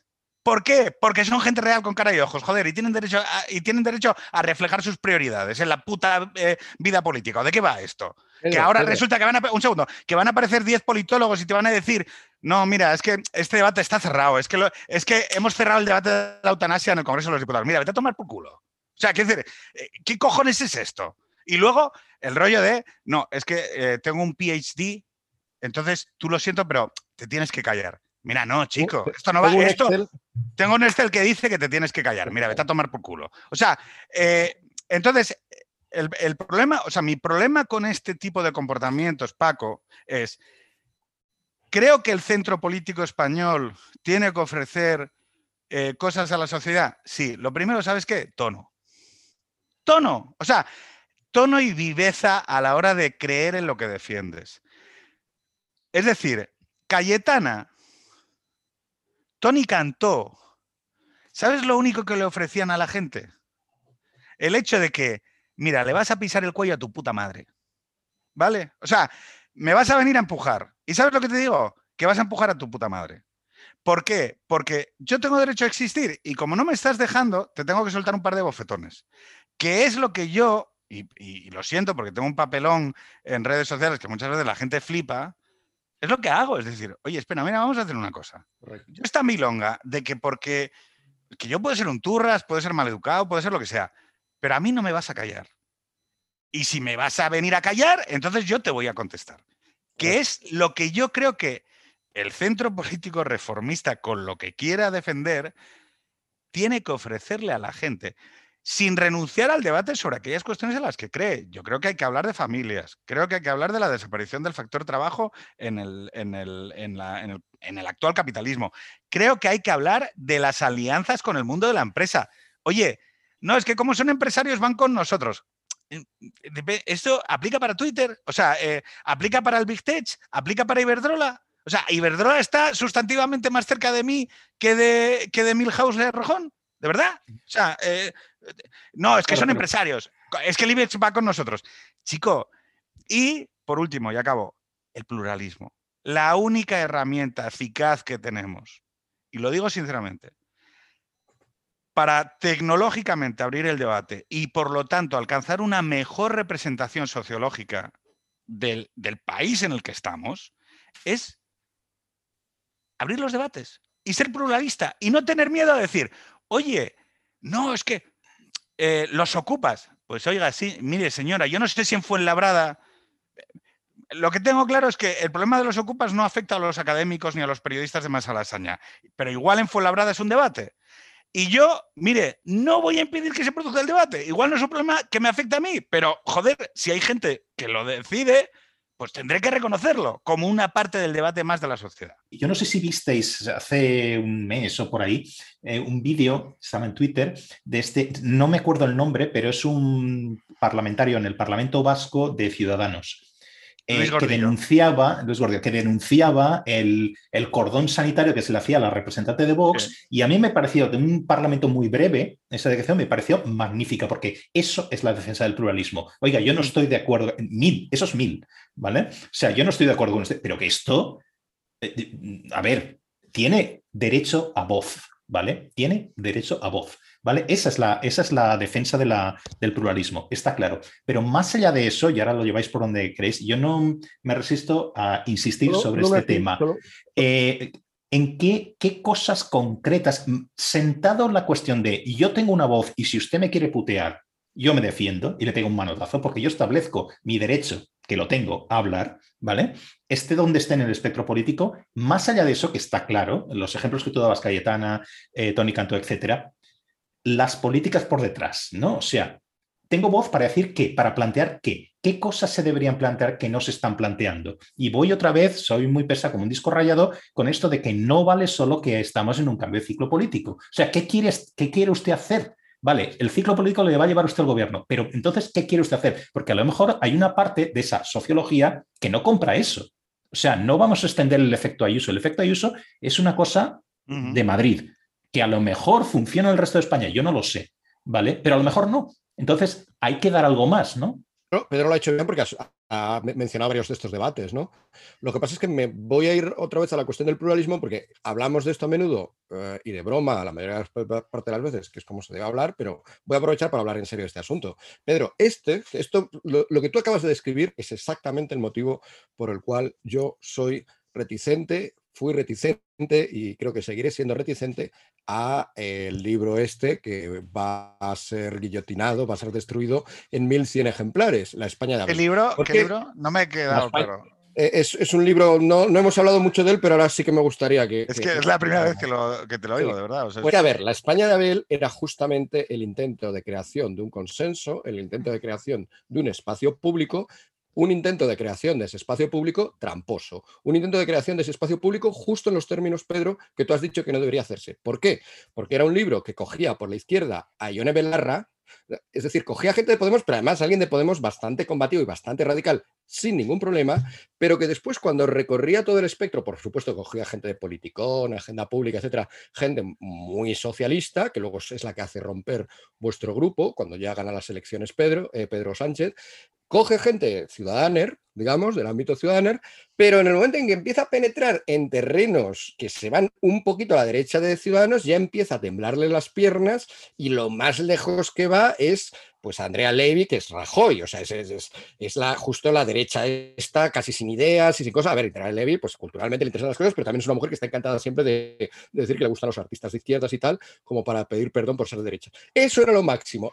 Toda la derecha, que probablemente sea un 30% de España, que está a la derecha de Andrea Levy, toda la derecha de buena parte del PP y de ahora Vox, quedaba excluida. Voluntariamente vuestro rótulo de Abel era un rótulo falso, era un rótulo hipócrita, porque deseabais excluir, cual Caín, no cual Abel, deseabais excluir a un 30% de los, eh, de los españoles y también de los que escribimos o pensamos eh, en España.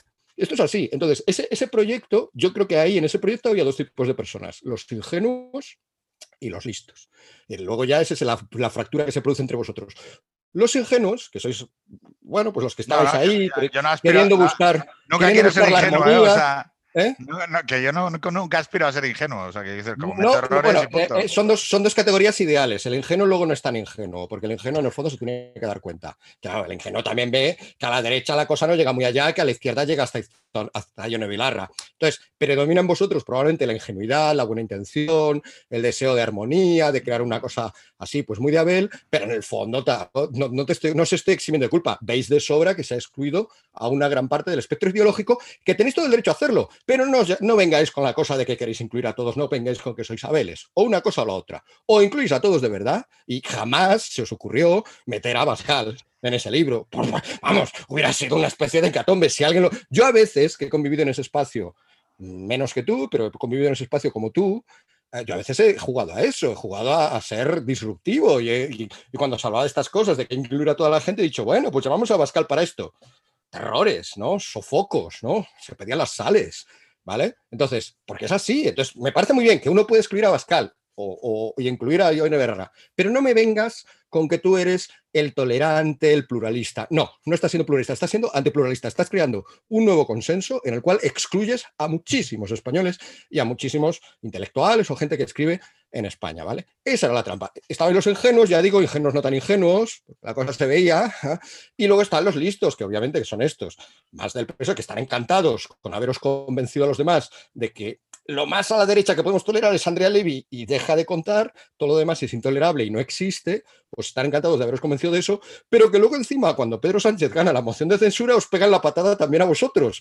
porque obviamente vosotros también, en el momento en que estáis a 4 milímetros a la izquierda de ellos, a la derecha de ellos, tampoco sois tolerables. Su sectarismo es mucho mayor, pero el proyecto como tal, el proyecto de la España de Abel, era un proyecto sectario, y entonces no era abelista, aparte de luego ya la cosa si nos metemos en la cosa bíblica, pero bueno, no me quiero extender, de que a Caín al final eh, bueno, pues es el que triunfa. Quiero decir que Abel al final es un proyecto ya desde vuestro propio título destinado al fracaso, destinado a la víctima, destinado a la pérdida. Y, estoy hablando solamente en términos formales. Si queréis, luego hablamos del libro en términos de contenido, porque luego también es muy divertido ver en el libro cómo se, se intenta defender de España, aunque esto ya lo hemos hablado en otros momentos, pero las dificultades enormes que tiene la gente en ese nuevo consenso español, en esa nueva España intelectual que se nos presenta, resulta que todos son, no todo, algunos más y otros menos. Tu texto está mejor, otros textos hay buenos también, pero en su mayoría son textos de personas a las que les cuesta un montón expresar por qué ser español está bien.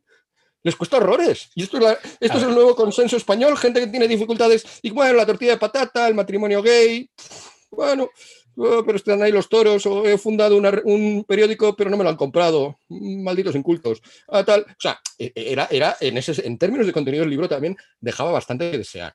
Yo todo esto lo hago, por, por, supuesto, porque Roger Domingo es amigo, como también lo es tuyo, es el que es el editor del libro y espero que se renueve el interés por el libro y vendan los mil ciento y pico ejemplares que están 156 que están pendientes, o sea que hay que animar a la que el planeta va a destruir. Yo esto lo hago para revivir el debate, porque sinceramente me parece que es un libro interesante. Igual ahora se ha revivido, se ha revivido el, el, debate sobre vuestro grupo si sigues por ahí, lo que va a ser guillotinado no son esas copias del libro, es que va a ser tu, tu cuello, que Pedro va a ir ahí con la guillotina y te va a pasar a. No, que Pero- va, que va. sí. O sea, vamos a ver. yo- yo- A a ver, es que quiero ir a otra es- cosa. Venga. no, es, pero que, sobre es todo- que Pedro acaba de describir, es que estando 100% de acuerdo con lo que ha dicho Pedro, me extraña que él no lo vea en retrospectiva, en aquel momento ese proyecto de consenso era eso, que ya les digo, no creo que él fuera consciente, nunca ha sido una persona excluyente, Pedro, nunca ha sido una persona que quiera mm, fingir que hay una parte de España que no existe, nunca lo ha sido, pero de facto el libro era eso.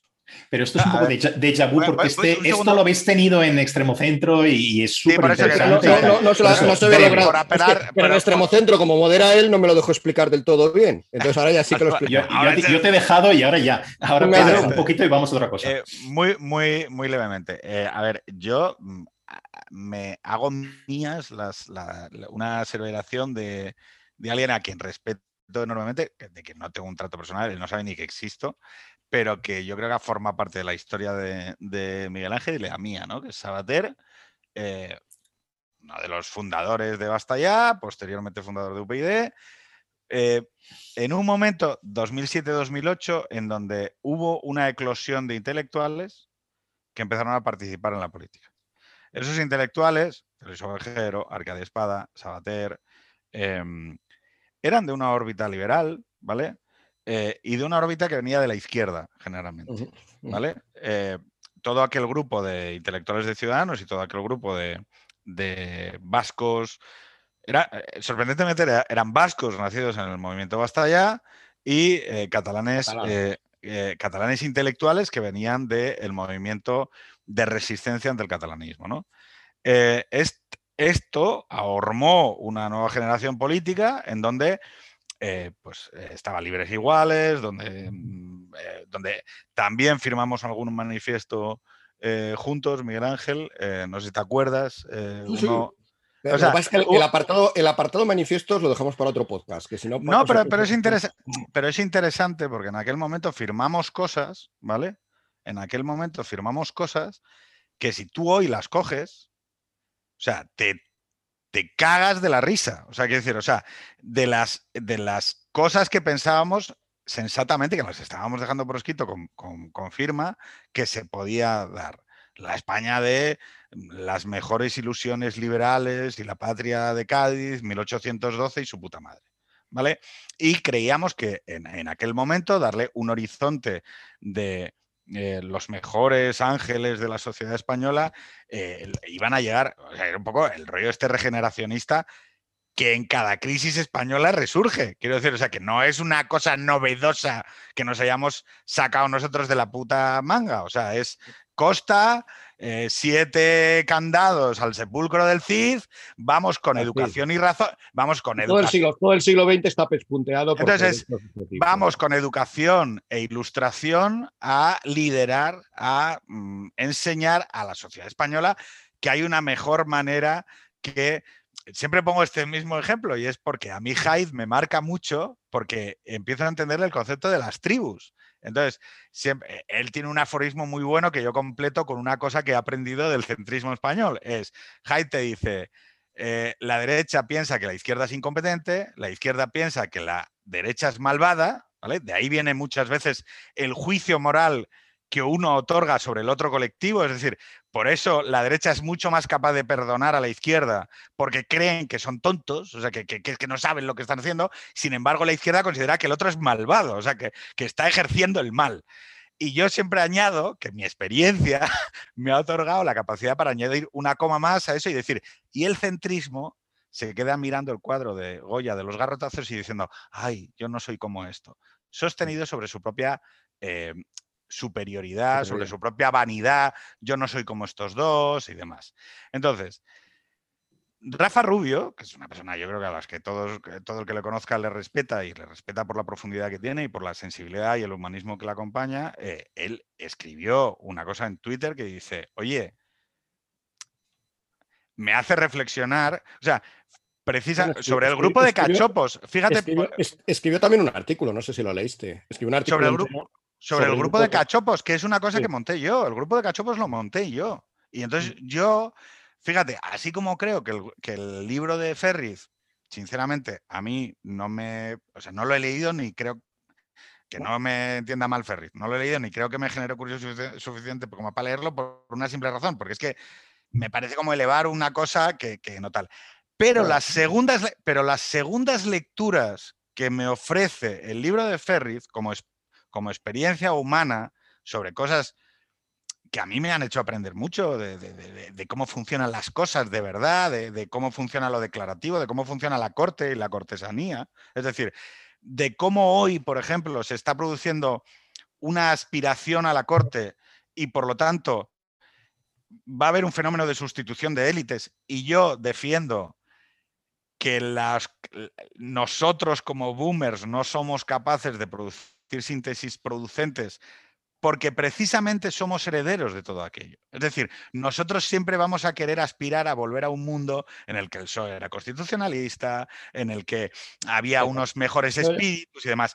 En cambio, los chavales de, los chavales de 23, que lo único que han conocido es el 8M, Greta, eh, el PSOE pactando con Bildu y que no tienen ni puta idea de quién es Rubalcaba, ni, ni, o sea, han visto a Adriana Lastra y a Ábalos y punto, estos son los que van a ser capaces de producir la próxima tesis que superará, entre comillas, al sistema. ¿Qué es lo que me pasa a mí con, ese momento histórico? Y que me preguntaba Paco, eh, que volviendo a la pregunta de origen, que es, oye, ¿de qué tiene que hablar esta gente? ¿Vale? Estos chavales o esta nueva propuesta, ¿de qué tiene que hablar? ¿Qué temas creo, creo yo que tiene que tocar? En, yo creo que medidas concretas, ¿eh? En medidas, concretas, no solo como debate, no el club de debate, sino, oiga, si llegamos al poder haremos esto y esto y esto. Esa, es, la primera, esa es la primera mentira, barra, o el primer error que yo acreditaría. Precisamente por toda mi historia y por todo mi pasado. un, partido no puede... Antes de entrar en esto, antes de entrar en los contenidos. Yo, yo, pues no sé si me veré más joven de lo que soy. Para empezar, no somos boomer, ¿eh? Somos generación X. Va, pero funciona. ellos, llaman boomer a todo, pero no caigamos en su error. Eh, no, no, y además hay una diferencia fundamental. En, términos, en términos de análisis de poder, que es lo que estamos haciendo, y de sociología, hay una diferencia fundamental. Los boomers son los que han copado todo. Son los que llevan en, la, en el candelero desde los años 70. Porque en los años 70, los boomers, tú no habías nacido en los 70 y yo era un niño de tres años, ¿vale? Pero es que durante, ya ellos ya, eran, ya tenían veintitantos, treinta años y ya estaban en el candelero. Y han estado en el candelero desde los años 70 hasta ahora, todavía hoy. y desean, efectivamente, lo ha cogido todo, también se habló de cultura de la transición y tal. Bueno, esa, esa generación boomer es verdad que además es una generación, como bien has dicho, que viene de la izquierda, viene del franquismo, por lo tanto, tiene sus limitaciones, es incapaz, es absolutamente incapaz, por ejemplo, de pensar que al nacionalismo se le pueda poner otra cosa que no sea constitucionalismo, constitución, porque, Dios mío, en cuanto que digamos algo de constitucional, como, como si nosotros tuviéramos... En el momento en que digamos algo de España ya somos como Franco. Tiene un montón de complejos, tiene un montón de poder, tiene un montón de presencia pública. Ellos en vez de en un podcast, con todos mis respetos para el podcast de Paco, pero ellos están en la tele, ellos están en las... En las bueno, todo, todo este tipo de... Esta, esta, gente es una generación y no es la tuya y no es la mía. La, la nuestra es la generación X, que es una generación que llega mm, a ese mundo que han creado todos estos mucho más tranquilona, que pasa bastante de la política en los años 90. En ese sentido, somos muy contemporáneos, somos, será el grunge, era, estábamos en las cosas, eh, que hemos estado esperando pacientemente, precisamente por nuestra propia iniciativa, hemos estado esperando pacientemente que los boomers nos dieran paso, no nos lo han dado ni nos lo darán. Bueno, la biología al final hará sus estragos, pero por su parte de ellos, ellos se creen eternos, van a estar ahí, porque además es la generación que de repente tiene una esperanza de vida muchísimo mayor, tiene la cirugía estética, pero, es ahí donde se hasta convencer de que van a ser eternos. pero esa tecnología, fíjate, es que eh, eh, esto que estás diciendo tú, mira, te lo voy a vincular con el libro de la España de Abel. El libro de la España de Abel o sea, mm. era una solución tecnológica, institucional. O sea, en, pura esencia, o sea, a pesar de que te pueda parecer muy extravagante la idea, o sea, yo hoy he estado hablando sobre ello, ¿vale? Y he estado hablando con, dos chavales de veintipico años y tal, y uno de treinta, y eso, porque me preguntaron por el libro y, esto cómo fue y tal. Y yo digo, mira, si yo tuviera que decir exactamente cuál es el espíritu, era un espíritu conservador en, el entendimiento de que permitir una circunvalación más del sistema constitucional, ampliando el radio de lo que llamábamos una mayoría constitucional armada alrededor del suceso territorial de octubre del 17, que era un poco la idea de, bueno, el enemigo el enemigo, como en Francia el enemigo es el Islam hoy, ¿no?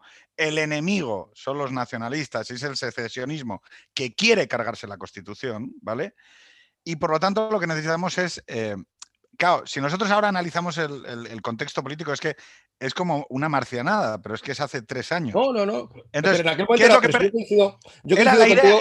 era la idea sí, de que lo los boomers, los boomers necesitaban un partido que engranase todo aquello, es decir, que permitiera una continuidad del sistema, que en donde ciudadanos, o sea, UPyD Ciudadanos cumplía un papel institucional. Era, oye, aquí hace falta clac, clac, clac, Javier Fernández, o sea, es que era todo, era Javier Fernández, Rajoy investido a través de la abstención del PSOE, y unos chavales jóvenes, unos chavales jóvenes, eh, tecnológicos, modernos, hablando de policy, de policies, de, de contrato único, de tal, economistas inteligentes con Excels, que le decían a la sociedad, oye, esto, esto se puede hacer.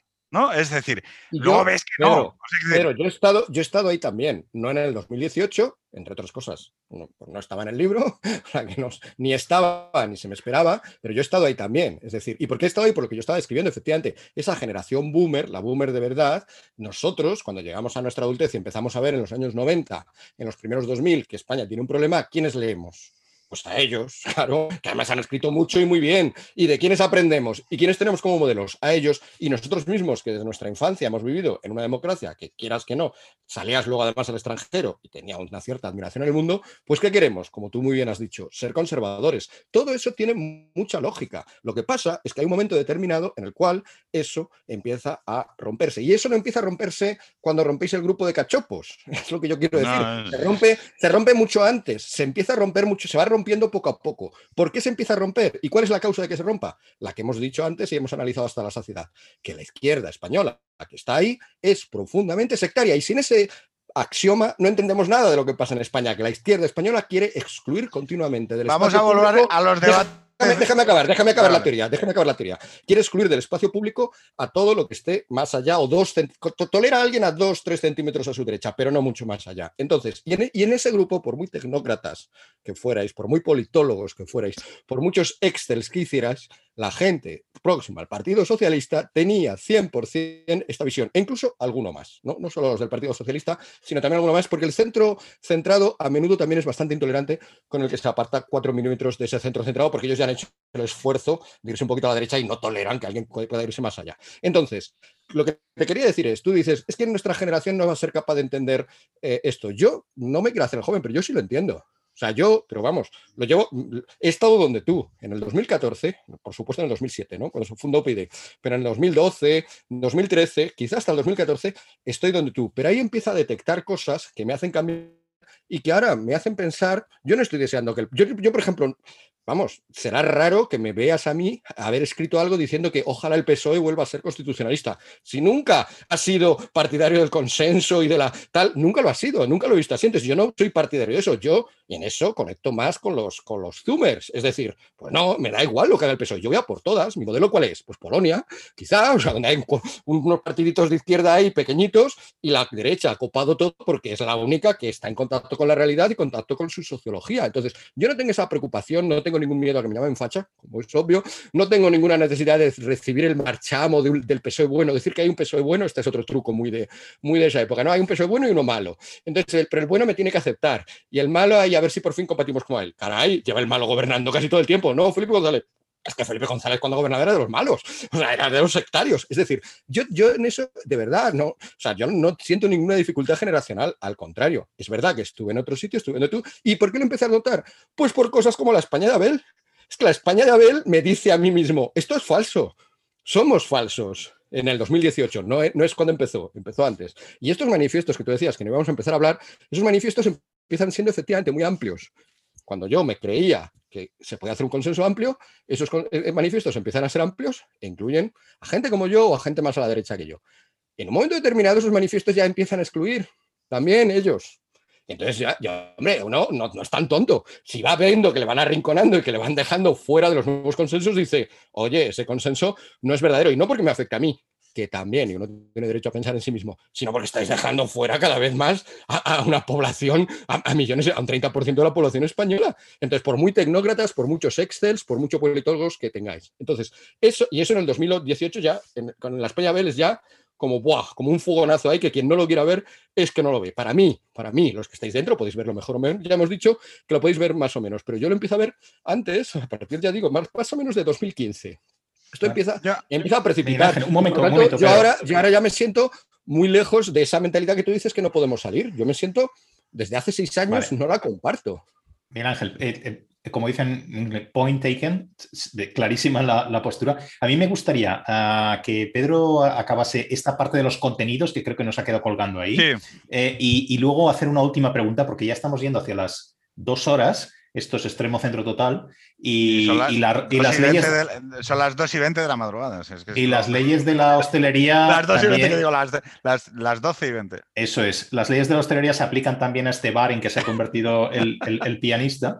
¿Vale? Entonces, acaba esto y luego os hago una pregunta ya para ver qué pensáis y, cerramos la persiana. Pedro. Eh, muy, muy rápido. A ver, eh, digo, mm, porque yo creo que hay, hay una reflexión por hacer sobre eh, cómo empieza a hablar sobre política eh, un espectro que durante las últimas décadas ha hecho otro tipo de política, ¿no? Es decir, eh, lo primero es eh, esta idea que hablábamos ahora de los consensos, es decir, hay que abandonar la idea de los consensos.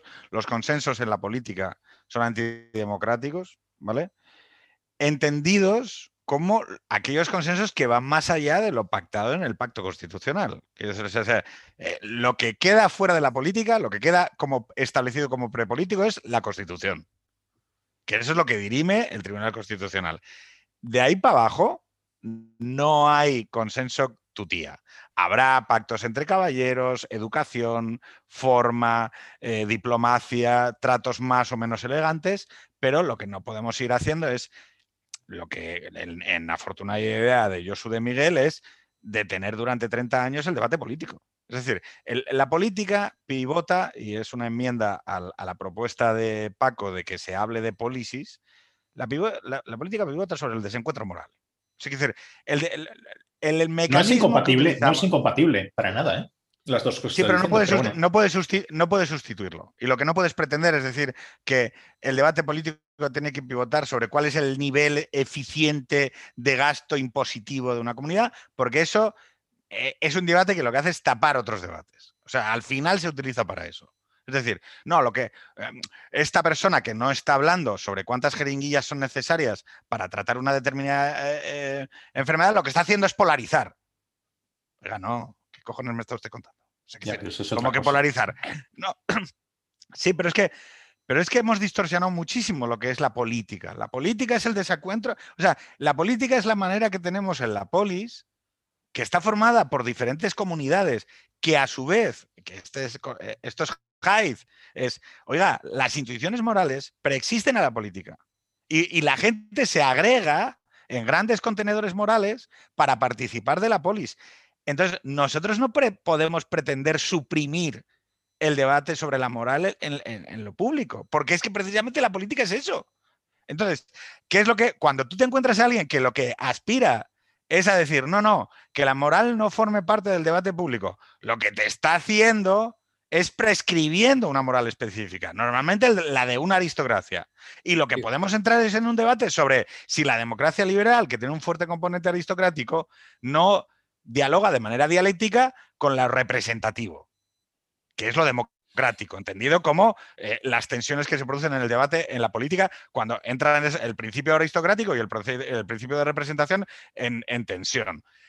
Dicho lo cual, por lo tanto, un espacio de no izquierda o de derecha eh, renovado, centrista, que quiera ofrecer, tiene que afirmar con fuerza a favor del pluralismo. Es decir, no puede cooperar ni ser eh, silente, eh, cómplice en cerrar los debates, como muchas veces yo he estado en esas posturas. O sea, yo, he estado ahí, por lo tanto, es que me acuerdo cuando pensaba que cuando hacía eso estaba haciendo la razón y estaba diciendo, no, es que la razón nos dice que abrir estos debates es peligroso. Eso es, eso es perjudicial para la sociedad. ¿Vale? Y es lo mismo que le dicen a un constitucionalista en Vic y es lo mismo que le dicen a Vox en País Vasco. Y por lo tanto, un un partido que proponga en ese espectro tiene que afirmar con fuerza sobre el, pluralismo. acabo muy rápido. Modelos de vida debe tener una, en tanto en cuanto asumimos lo primero, es decir, que la política versa sobre la moral, por lo tanto, se debe poder afirmar con fuerza sobre los modelos de vida y proponer aquellos que se consideren virtuosos. Es decir, yo, por ejemplo, creo que eh, en el mundo contemporáneo el desplazamiento que ha sufrido la familia en torno a otro tipo de objetivos sociales, como por ejemplo el crecimiento económico y el no sé qué y tal, eh, cuando, bueno, vale, o sea, eh, vamos a decirlo así, a mí se me informa todos los días de cuánto va el PIB, pero no se me dice que en 20 años nacían 400.000 niños y ahora nacen 200.000. No se, me ha, no se ha vinculado el hecho de que estamos cerrando la brecha de género, la mal llamada brecha de género, que es brecha de maternidad, eh, única y exclusivamente porque nacen la mitad de niños. Es decir, hay elementos a los que desde la política, así como otras fuerzas políticas defienden el clima, eh, el antirracismo o lo LGTB, el, espectro de no izquierda o la derecha debe defender aquellas instituciones que son valiosas en sí. Es decir, y que son, para mí, lo que configura su razón de ser. Es que si no, quiero decir, eh, por ejemplo, hablar sobre el impuesto de sucesiones, o sea, pretender que, que, alguien vaya a la guerra, al espacio público, eh, agitando la bandera del impuesto de sucesiones, claro, es que los zoomers, con legítima razón, te dicen, pero tú, eres gilipollas o qué? ¿qué, me estás contando si no soy capaz de tener ni pareja?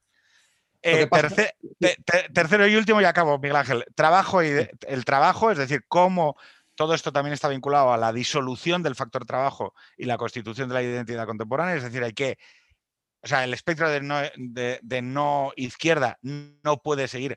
No, bueno, estos son personas autónomas que pactan sus condiciones. Oiga, un venezolano que está repartiendo eh, comida eh, eh, para Globo, quiero decir, hay que hablar de qué es esto. O sea, y que ha disuelto totalmente su relación con su empleador y que de repente le pasa un autobús por encima, ¿qué es esto? O sea, y, o sea, el espectro de no izquierda no puede quedarse diciendo, no, bueno, la libre empresa, es que nosotros vamos con tal. Y eso aduce a la última y cuarta, y ya acabo. La asociación con el capital. Quiero decir, nosotros podemos entender que en el siglo XX había unas, unas alineaciones eh, con el mundo del capital, con el globalismo, con la libertad económica y su puta madre, que daban una serie de equilibrios en donde parece que todo... Pero es que a día de hoy el Big Tech, que es un nuevo tipo de economía que, que, domina de alguna manera lo que es el futuro económico en el siglo XXI, no está asociada con los valores conservadores, ni con, casi te diría, los liberales. O sea, eh, el Big Tech no tiene ningún problema, ninguno, en realizar aplicaciones de eh, software de, reconocimiento facial para los uigures. Y, y, vamos a ver una síntesis entre el Big Tech y el autoritarismo estatal, donde la izquierda va a decir, no, no, que se supervise, que se supervise a los ciudadanos, que se supervise la basura que reciclan, que se supervise cuando entran y cuando salen. Y el Big Tech conceptualmente no va a tener ningún problema en hacerlo porque dicen, pero si ya lo hago yo con esto.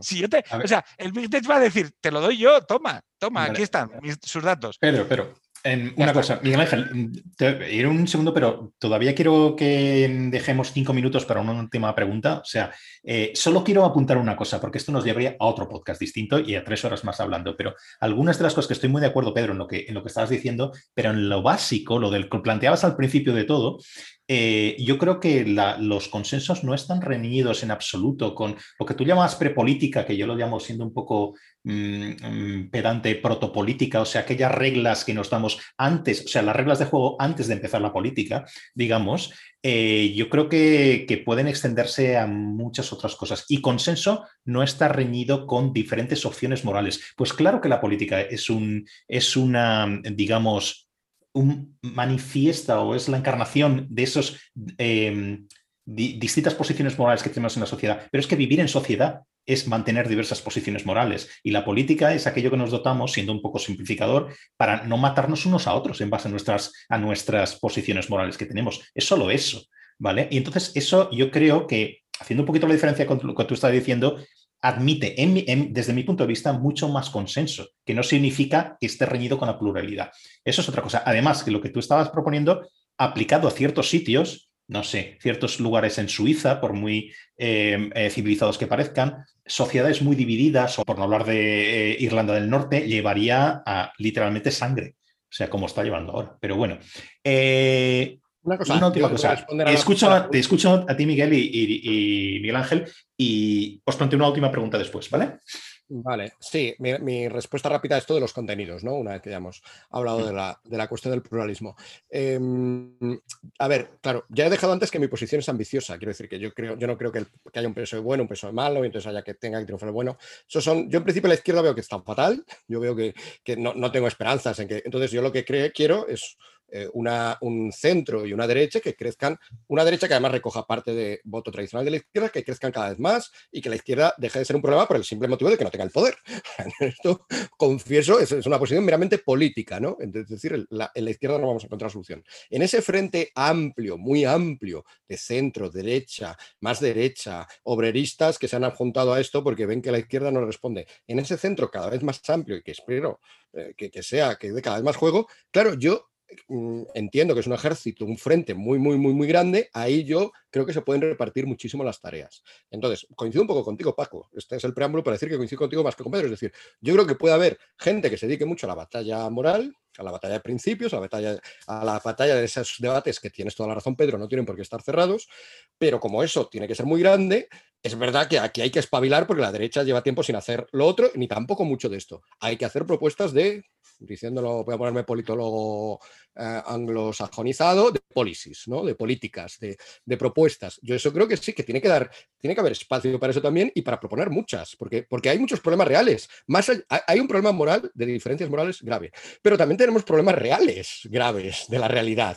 Tenemos, en España concretamente, tenemos ahí una amenaza enorme que son las pensiones. Hay que, hacer una, hay que hacer propuestas sobre esto. Posiblemente le toque al partido más centrado, posiblemente le toque al partido más radicalote. Pues ya que el partido centrado va a estar fingiendo, como lleva fingiendo ya toda la vida, el partido centrado es PP, ¿no? El partido radicalote es Vox. Eh, pues el partido central está, no, no pasa nada, no pasa nada, porque si digo que pasa algo me voy a echar yo la culpa y no tengo que heredarlo del PSOE, entonces voy a fingir como el PSOE, voy a fingir que no pasa nada. Posiblemente no sea el PP, aunque debería ser, porque se supone que tendría que ser el partido central el que se centrara más, valga la redundancia, en las policies. Pero, pero a lo mejor tiene que ser el otro el que diga, aquí hay un problema, hay que resolverlo. ¿Cómo? Poner soluciones para las pensiones. Otro amplio, amplio campo, relacionados todos, ¿eh? muy relacionados, la educación. O sea, hay un problema con la educación en España. Esto es, esto a mí, bueno, claro, porque estoy en el gremio, pero me parece obvio. Entonces, ahí hay que aplicar soluciones en las universidades, en, en las medias y en la primaria. Hay que aplicar soluciones. Está vinculado porque, evidentemente, cuanta peor educación tengamos, menos productividad tendremos y menos podremos pagar las pensiones. Tercer ámbito, lo habéis mencionado un poco los dos, el laboral. Hay un problema con el mundo laboral, hay un problema enorme. Por eso digo, sí, discrepemos, por supuesto, sobre la eutanasia, yo el primero, que me parece un horror. Pero hablemos también del mundo laboral, soluciones para el mundo laboral, que España lleva décadas con un problemón de paro crónico con un, y ahora encima con estos problemas que estabas citando tú, Pedro, de precariedad, de, becarios a los treinta y tantos años, de no poder formar familias precisamente por esa precariedad eh, laboral, hay que resolver el mercado de trabajo español y hay que ponerse a hacer propuestas. O sea que yo, sin ser tecnócrata o por tecnócrata o por, o por soluciones técnicas, sí quiero que de eso también se hable muchísimo y de eso se tiene que proponer. Y cuarto y último punto, por, ah, por supuesto, el mundo del trabajo, no hará falta que lo explicite, ¿no? Está íntimamente vinculado también con las pensiones. En la medida en que tengamos un mercado de trabajo eficiente, podremos pagar las pensiones o no. Cuarto punto, e, ecologismo.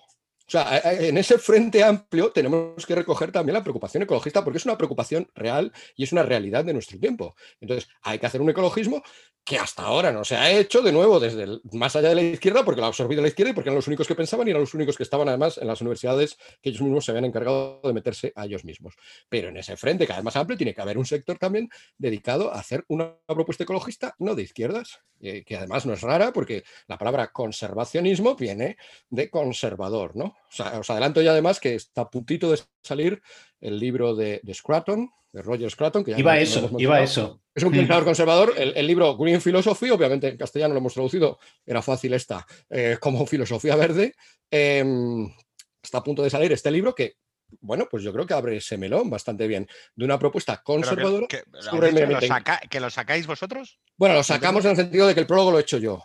Ah, vale, vale, vale. Automáticamente ya me alío con Scraton, el pobre hombre. Bien, enhorabuena. ya considero que somos él y yo vamos a ir juntos ahí en el libro, yo mi prologuito de No, es que no pensé, si- yo pensé, pero tienen una editorial. No, vale, no, vale. no, vale. no, lo sacamos, bueno, pues porque es que justo ahora me han pasado Estupendo, aclarado y he estado, he enhorabuena. estado- sí, he estado justo, entonces me siento ahí, me siento ahí como implicado.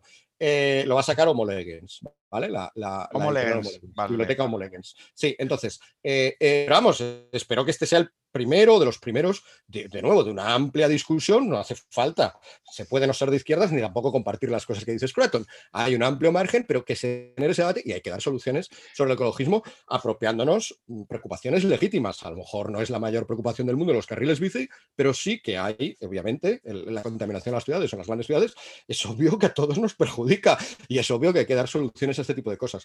Entonces, bueno, eh, se me ocurre, ¿no? Por- para, para que veas, Paco, que en esto estoy bastante contigo. O sea, Pero lo y que yo te- pasa es ya, que- que, mm, ya que mencionas a Scraton, eh, ¿quién asocia a Scraton, si lo conocen, porque aquí no lee nadie, de verdad, ahí sí soy muy pesimista, ¿quién asocia a Scraton o quién eh, eh, eh, asocia el conservadurismo general con el ecologismo? Cuando uno lee Scraton, no solo es que tenga libros específicos sobre la relación con la naturaleza, la relación con los animales, por ejemplo, es que casi en cualquier libro de ensayos suyos hay capítulos específicos de esto, ¿no? A mí me sorprendió mucho porque yo no era, no era el eh, mayor experto en Scraton, pero cuando empiezas a leer, es que siempre habla de estas mismas cosas, ¿no? Entonces, es falso. eh, claro, es que de nuevo es el secuestrar los conceptos, ¿no? Todo lo que Pero suena a déjame- pro- a progresista es todo siempre de izquierdas. No, hay una parte conservadora que habla de estas cosas. Craton se mete en todos los charcos. A veces yo estoy de acuerdo, a veces no.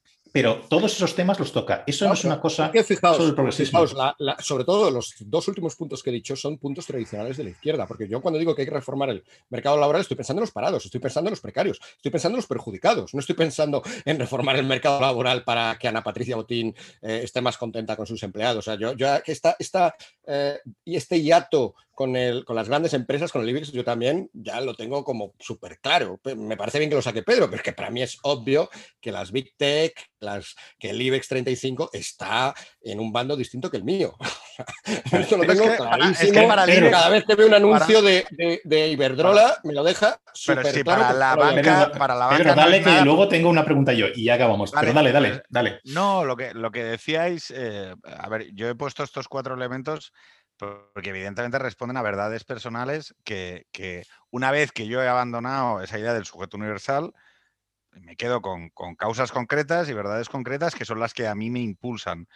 Sí que creo que, eh, y además aquí recogiendo una cuestión relativa a la construcción intelectual en la posmodernidad, que es que todos somos posmodernos hoy, por lo tanto es muy difícil, y no lo digo como algo malo, quiero decir, todos creamos nuestra identidad frente a un espejo, ya no hay incluso mi propia performatividad, pe- performance sobre el tema de la familia, es una performance que viene de mí, ¿vale? O sea, quiero decir, y, por lo tanto, eh, eh, cuando pedimos grandes construcciones ideológicas tenemos muchos problemas y yo ahí sí que compro lo que ha dicho Miguel Ángel. Yo creo más en ese que florezcan mil flores de Mao, ¿sabes?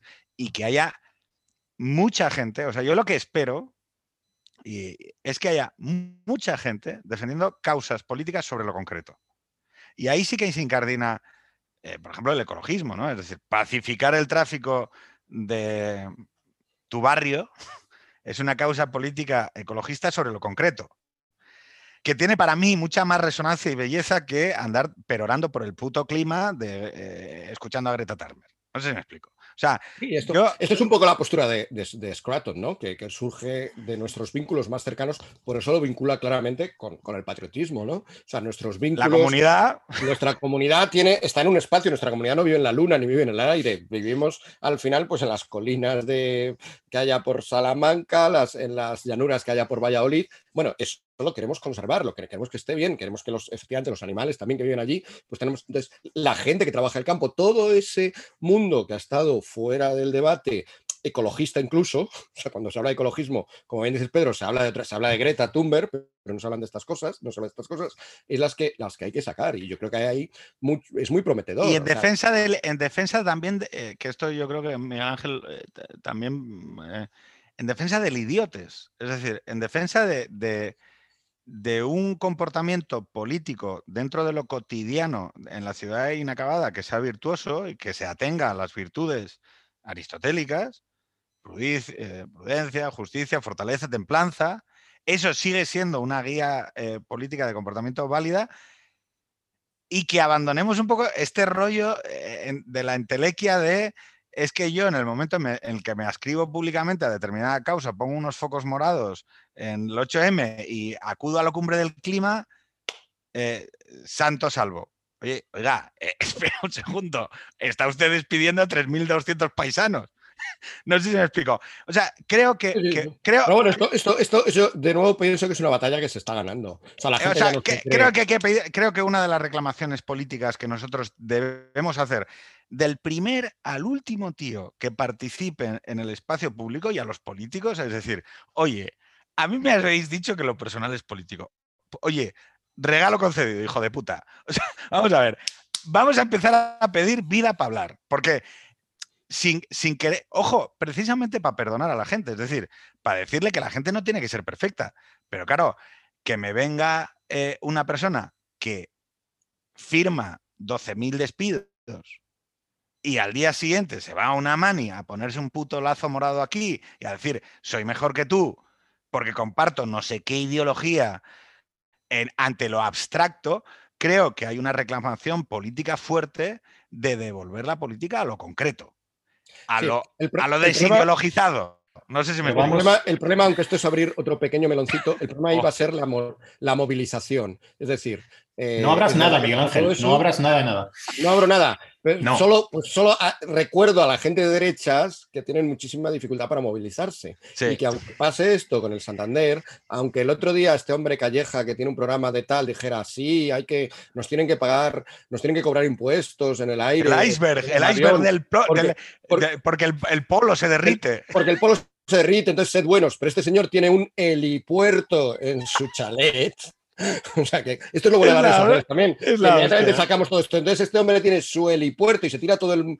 Su trabajo está ir de una parte a otro mundo, pero nos alecciona a los demás diciéndonos que nos aguantemos con la tasa esta que nos va a, subir los precios de los eh, aviones un montón, no digamos también los peajes. Claro, todo esto lo tenemos claro. Yo creo que gracias a las redes sociales ya tenemos claro que el pobre Calle, yo no le conozco de nada, yo no sigo mucho la televisión. Viva 90, el, el, noventismo. Eres un hipócrita. Y cuando haces esto, haces esto. Y en la patria Potín eres otra hipócrita. Y otro, la gente ya, con un poco avispada, esa batalla está ganada, la de la conciencia. El problema es que pasar de ahí a la acción, hay un problema gordísimo que dejamos para el próximo podcast. Porque, claro, es verdad que la mentalidad conservadora o centrista, la que tú dices, el idiotés, el que no quiere que la política se meta en, se meta en su vida, no va a salir a poner barricadas en todas las peajes de España, ni se va, ni siquiera va a saltarse el peaje con un, yo que sé, un día con un tractor, pumba, y los vamos a romper un día tras otro, un día tras otro. Ojo que, el gobierno abandone. Eso no va a pasar. Peajes, ojo que lo de los peajes es hueso, ¿eh? que en este país el tráfico rodado, pero vale, vale. Articular una propuesta. Os voy a pedir, os voy a pedir un imposible y es que en un minuto me contestéis a esto, ¿vale? Acordaros que al principio de todo empecé diciendo ¿Un minuto cada uno o un minuto para los dos? Pues si es un minuto para los dos, mejor. Eh, no, eh, sí es imposible esto. Eh, usé una palabra al principio de todo, que era estrategia, ¿os acordáis? ¿Vale? Ideas, tal, tal, tal. Bien, esta semana, o, después de las elecciones en Madrid, yo no he visto un solo periódico que no llevara un gráfico que tan similar a otros tantos gráficos de otros periódicos en el que dijera algo así. Si extrapolamos los resultados de Madrid al resto de España, la derecha ganaría tantos más escaños, no sé qué. O si toda, una versión que me interesa más, si toda, toda la derecha se uniera, ¿vale? Extrapolando también los datos de Madrid, los escaños serían estos y lo otro. A ver, aquí yo creo que esto es hacer trampa. ¿no? Porque realmente ni el, ni, ni el panorama político o los temas que se discuten o la escena es igual que la de Madrid, ni una cosa muy pegada al suelo, como es la fórmula electoral, las circunscripciones, Madrid es una circunscripción única, quiere decir, los mismos votos en un lugar no van a dar, o sea, la extrapolación de Madrid a Castilla y León va a ser completamente distinta, simplemente porque hay muchas provincias ahí, es totalmente distinto. Bien, da igual. Entonces, lo que yo quería decir ahí hablando de lo de la estrategia, es, ¿tiene sentido hablar porque todos acaban en lo mismo. En esta reunificación de la no izquierda, o sea, tiene sentido para cambiar las cosas, el statu quo, lo que quieras. A mí me parece un poco esto, el rollo este de la manta esta corta, ¿no? Que cuando tiras para un lado te tapas la cabeza, pero los pies se quedan al aire. Y si, y si no, al revés. Porque si tiras hacia, intentas cualquier tipo de unificación.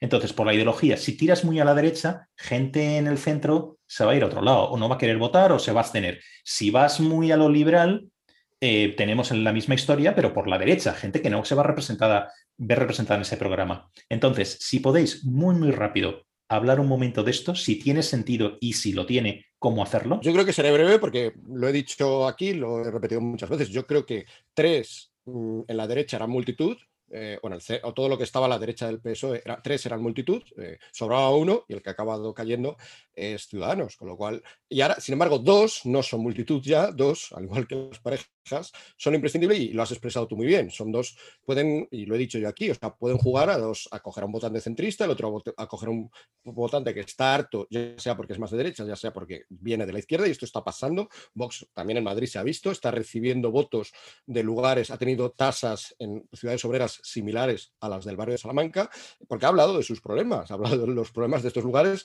que no ha hablado ningún otro partido, tampoco el PP. Entonces, ese, ese esquema en el cual un, partido recibe votos más cansados, cuidado, que luego Vox tampoco es, claro, no digamos en la caricatura que le hace la izquierda, no es un partido antisistema, lo primero que dice en la noche del 4M, volvamos a ella otra vez, dado que fue positiva, eh, es que lo primero que hace Abascal cuando sale a dar un discurso es reivindicar la Constitución. O sea que de nuevo, fíjate qué radicalota, fíjate qué extremista esta derecha, que está ultraderecha según algunos que resulta que empieza defendiendo la Constitución. ¿no? Pero bueno, este, este partido sí que puede coger cosas de ahí y luego tiene que haber otro partido más moderado. El partido moderado ojalá haga policies, si no las hace, pues que la haga también el otro, el otro también las tiene que hacer porque algunos temas son tabús. Bueno, yo creo que se complementan muy bien, seguirá viendo, y, y es eso lo que, efectivamente, como has dicho tú, Paco, lo que puede explicar. Por lo tanto, Tres, no, porque, bueno, pues eh, Ciudadanos, por ejemplo, ¿qué pasó? Que recibió el voto del PP cuando el PP parecía que eh, hacía justo lo que tú has dicho, Paco, ¿no? Casado parecía al principio como que se había ido muy a la derecha, pumba, sube un Ciudadanos que en el fondo estaba diciendo yo soy nuevo PP porque nunca voy a pactar con Sánchez, que era lo que siempre se asociaba con el PP. Entonces, eh, se produjo ese espejismo de que ese espacio podía ser mayoritario, ese espacio ahora se ha visto que en Madrid, una ciudad de urbanitas, una ciudad de paus, una ciudad de, de gente en Madrid está casi eliminado, en, bueno, eliminado en términos de escaños, en Cataluña, que es su lugar de nacimiento, también está de capa muy caída, por lo tanto yo sí que aseguraría eso, que no vuelven a surgir deseos de un tercer partido. La derecha, la izquierda además parece que está dividida en tres, lo cual viene muy bien, y, pero no, no, toda esta tontería que dice el PP de, ay, mira, si estos se unieran, es lo que tú has dicho, Paco, o sea, significa no haberse enterado de nada, que bueno, que es lo que viene haciendo el PP los últimos 30 años, tampoco es una excepción. A ver, yo por sumar y no, repetir, porque en parte hay, muchas partes del. Por, ir a las discrepancias y no a la gran parte sobre la que estoy de acuerdo. ¿eh? O sea, yo creo que eh, dos marcas tecnológicamente eh, amplían y ensanchan la base. O sea, el juego que se trae en Esquerra y Junts Felcat en Cataluña es un ejemplo clásico de que no, no, ir juntos, no, ir juntos a veces resta. Ir, ensanchar los codos y reparto inteligente del mercado. O sea, es decir, en Murcia pues habrá una parte más agraria que se vaya más con Vox, otros votos más urbanos que, igual se van con, ese espacio de centro.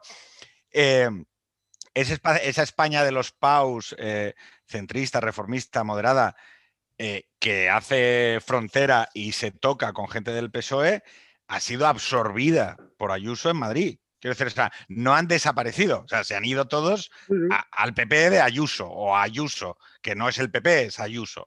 Eh, ¿Eso que nos dice? Que tecnológicamente el PP, si pone buenos candidatos capaces de atraer a ese espectro y no se meten fregados en las campañas, puede hacer que gente que en su puta vida hubiera votado un PP eh, con, con otros diga, hostia, pues yo voy a votar, tío. O sea, porque al final estos tíos mm, van a mantener los impuestos bajos, no me van a tocar la concertada y yo soy mm, del PSOE de toda la vida, pero, mm, ¿sabes? Eh, menudo follo, menudo follo que hay en la izquierda, ¿no?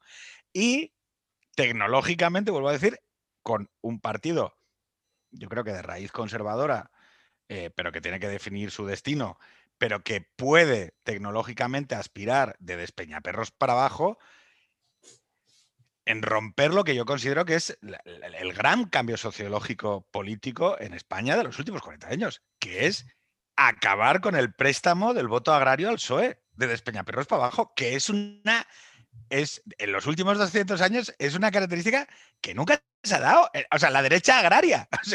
en España lo que había era derecha agraria. Esa derecha agraria eh, eh, del 78 en adelante, con la desaparición del Partido Conservador y la transmutación de AP en una cosa que no era conservadora, volviendo al origen de, pero oye, Aznar es un partido conservador. No.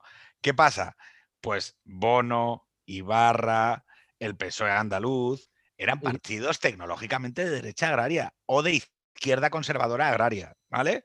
Donde la parroquia, el diésel, las, o sea, las formas conservadoras eran la razón de ser de esa izquierda.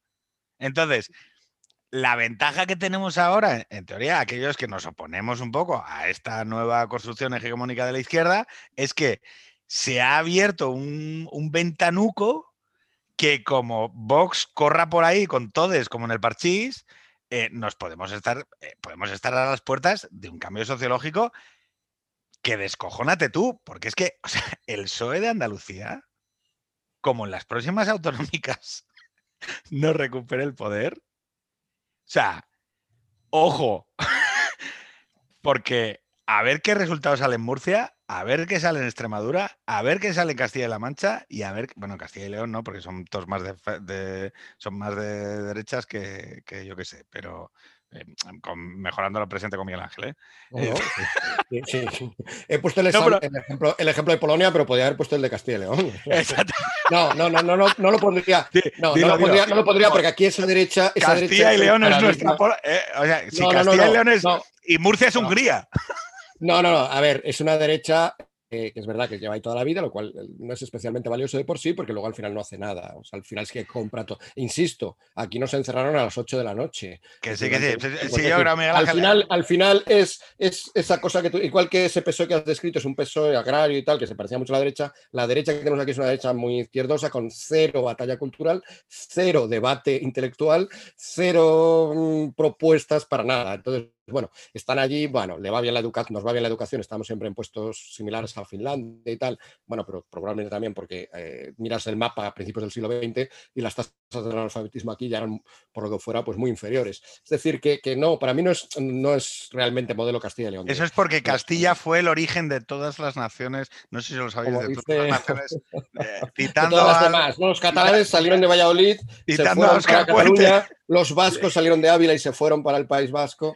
O sea, lo que, lo que, quiero, lo que quiero, lo, único que quiero decir como reflexión final es que es seguramente uno de los momentos políticos más apasionantes que hay en la historia política reciente española, porque se están produciendo los cambios que son más interesantes de ver, que son cambios sociológicos. Es decir, de los cuales los equilibrios políticos que nosotros heredamos están en actual transformación. Y eso, yo lo digo, o sea, a mí me parece apasionante. Muy bien. Señores, hasta los burdeles tienen que cerrar. Nos han, dado para tres horas esos cambios. O sea que es, está claro que si no apasionantes, al menos nos apasionan. Pues hasta, el, hasta el burdel tiene que cerrar, el pianista tiene que irse a dormir. Vale. Oye, muchísimas gracias. Un abrazo a los dos. ¿Vale? Esto se ha convertido totalmente transmutado en extremo centro, en longitud y caos, lo cual está bien sin ruiditos, ni cosas que se caen, ni, ni, cosas así, pero bueno, ya se los pondré yo luego en, la... Ya echaréis de menos el sonido de extremo centro, el genuino sonido. Es como el de los discos estos que suenan como a, vinilo, ¿sabes? Eh, eso le ha quitado juguillo, le ha quitado juguillo. Algún día, algún día haced un número vintage, ¿no? Eh, recordando los viejos aunque sea artificialmente ahí. Metiendo ahí. La actualidad económica, metiendo Oye, ya. Abrazo a los dos. Thank you.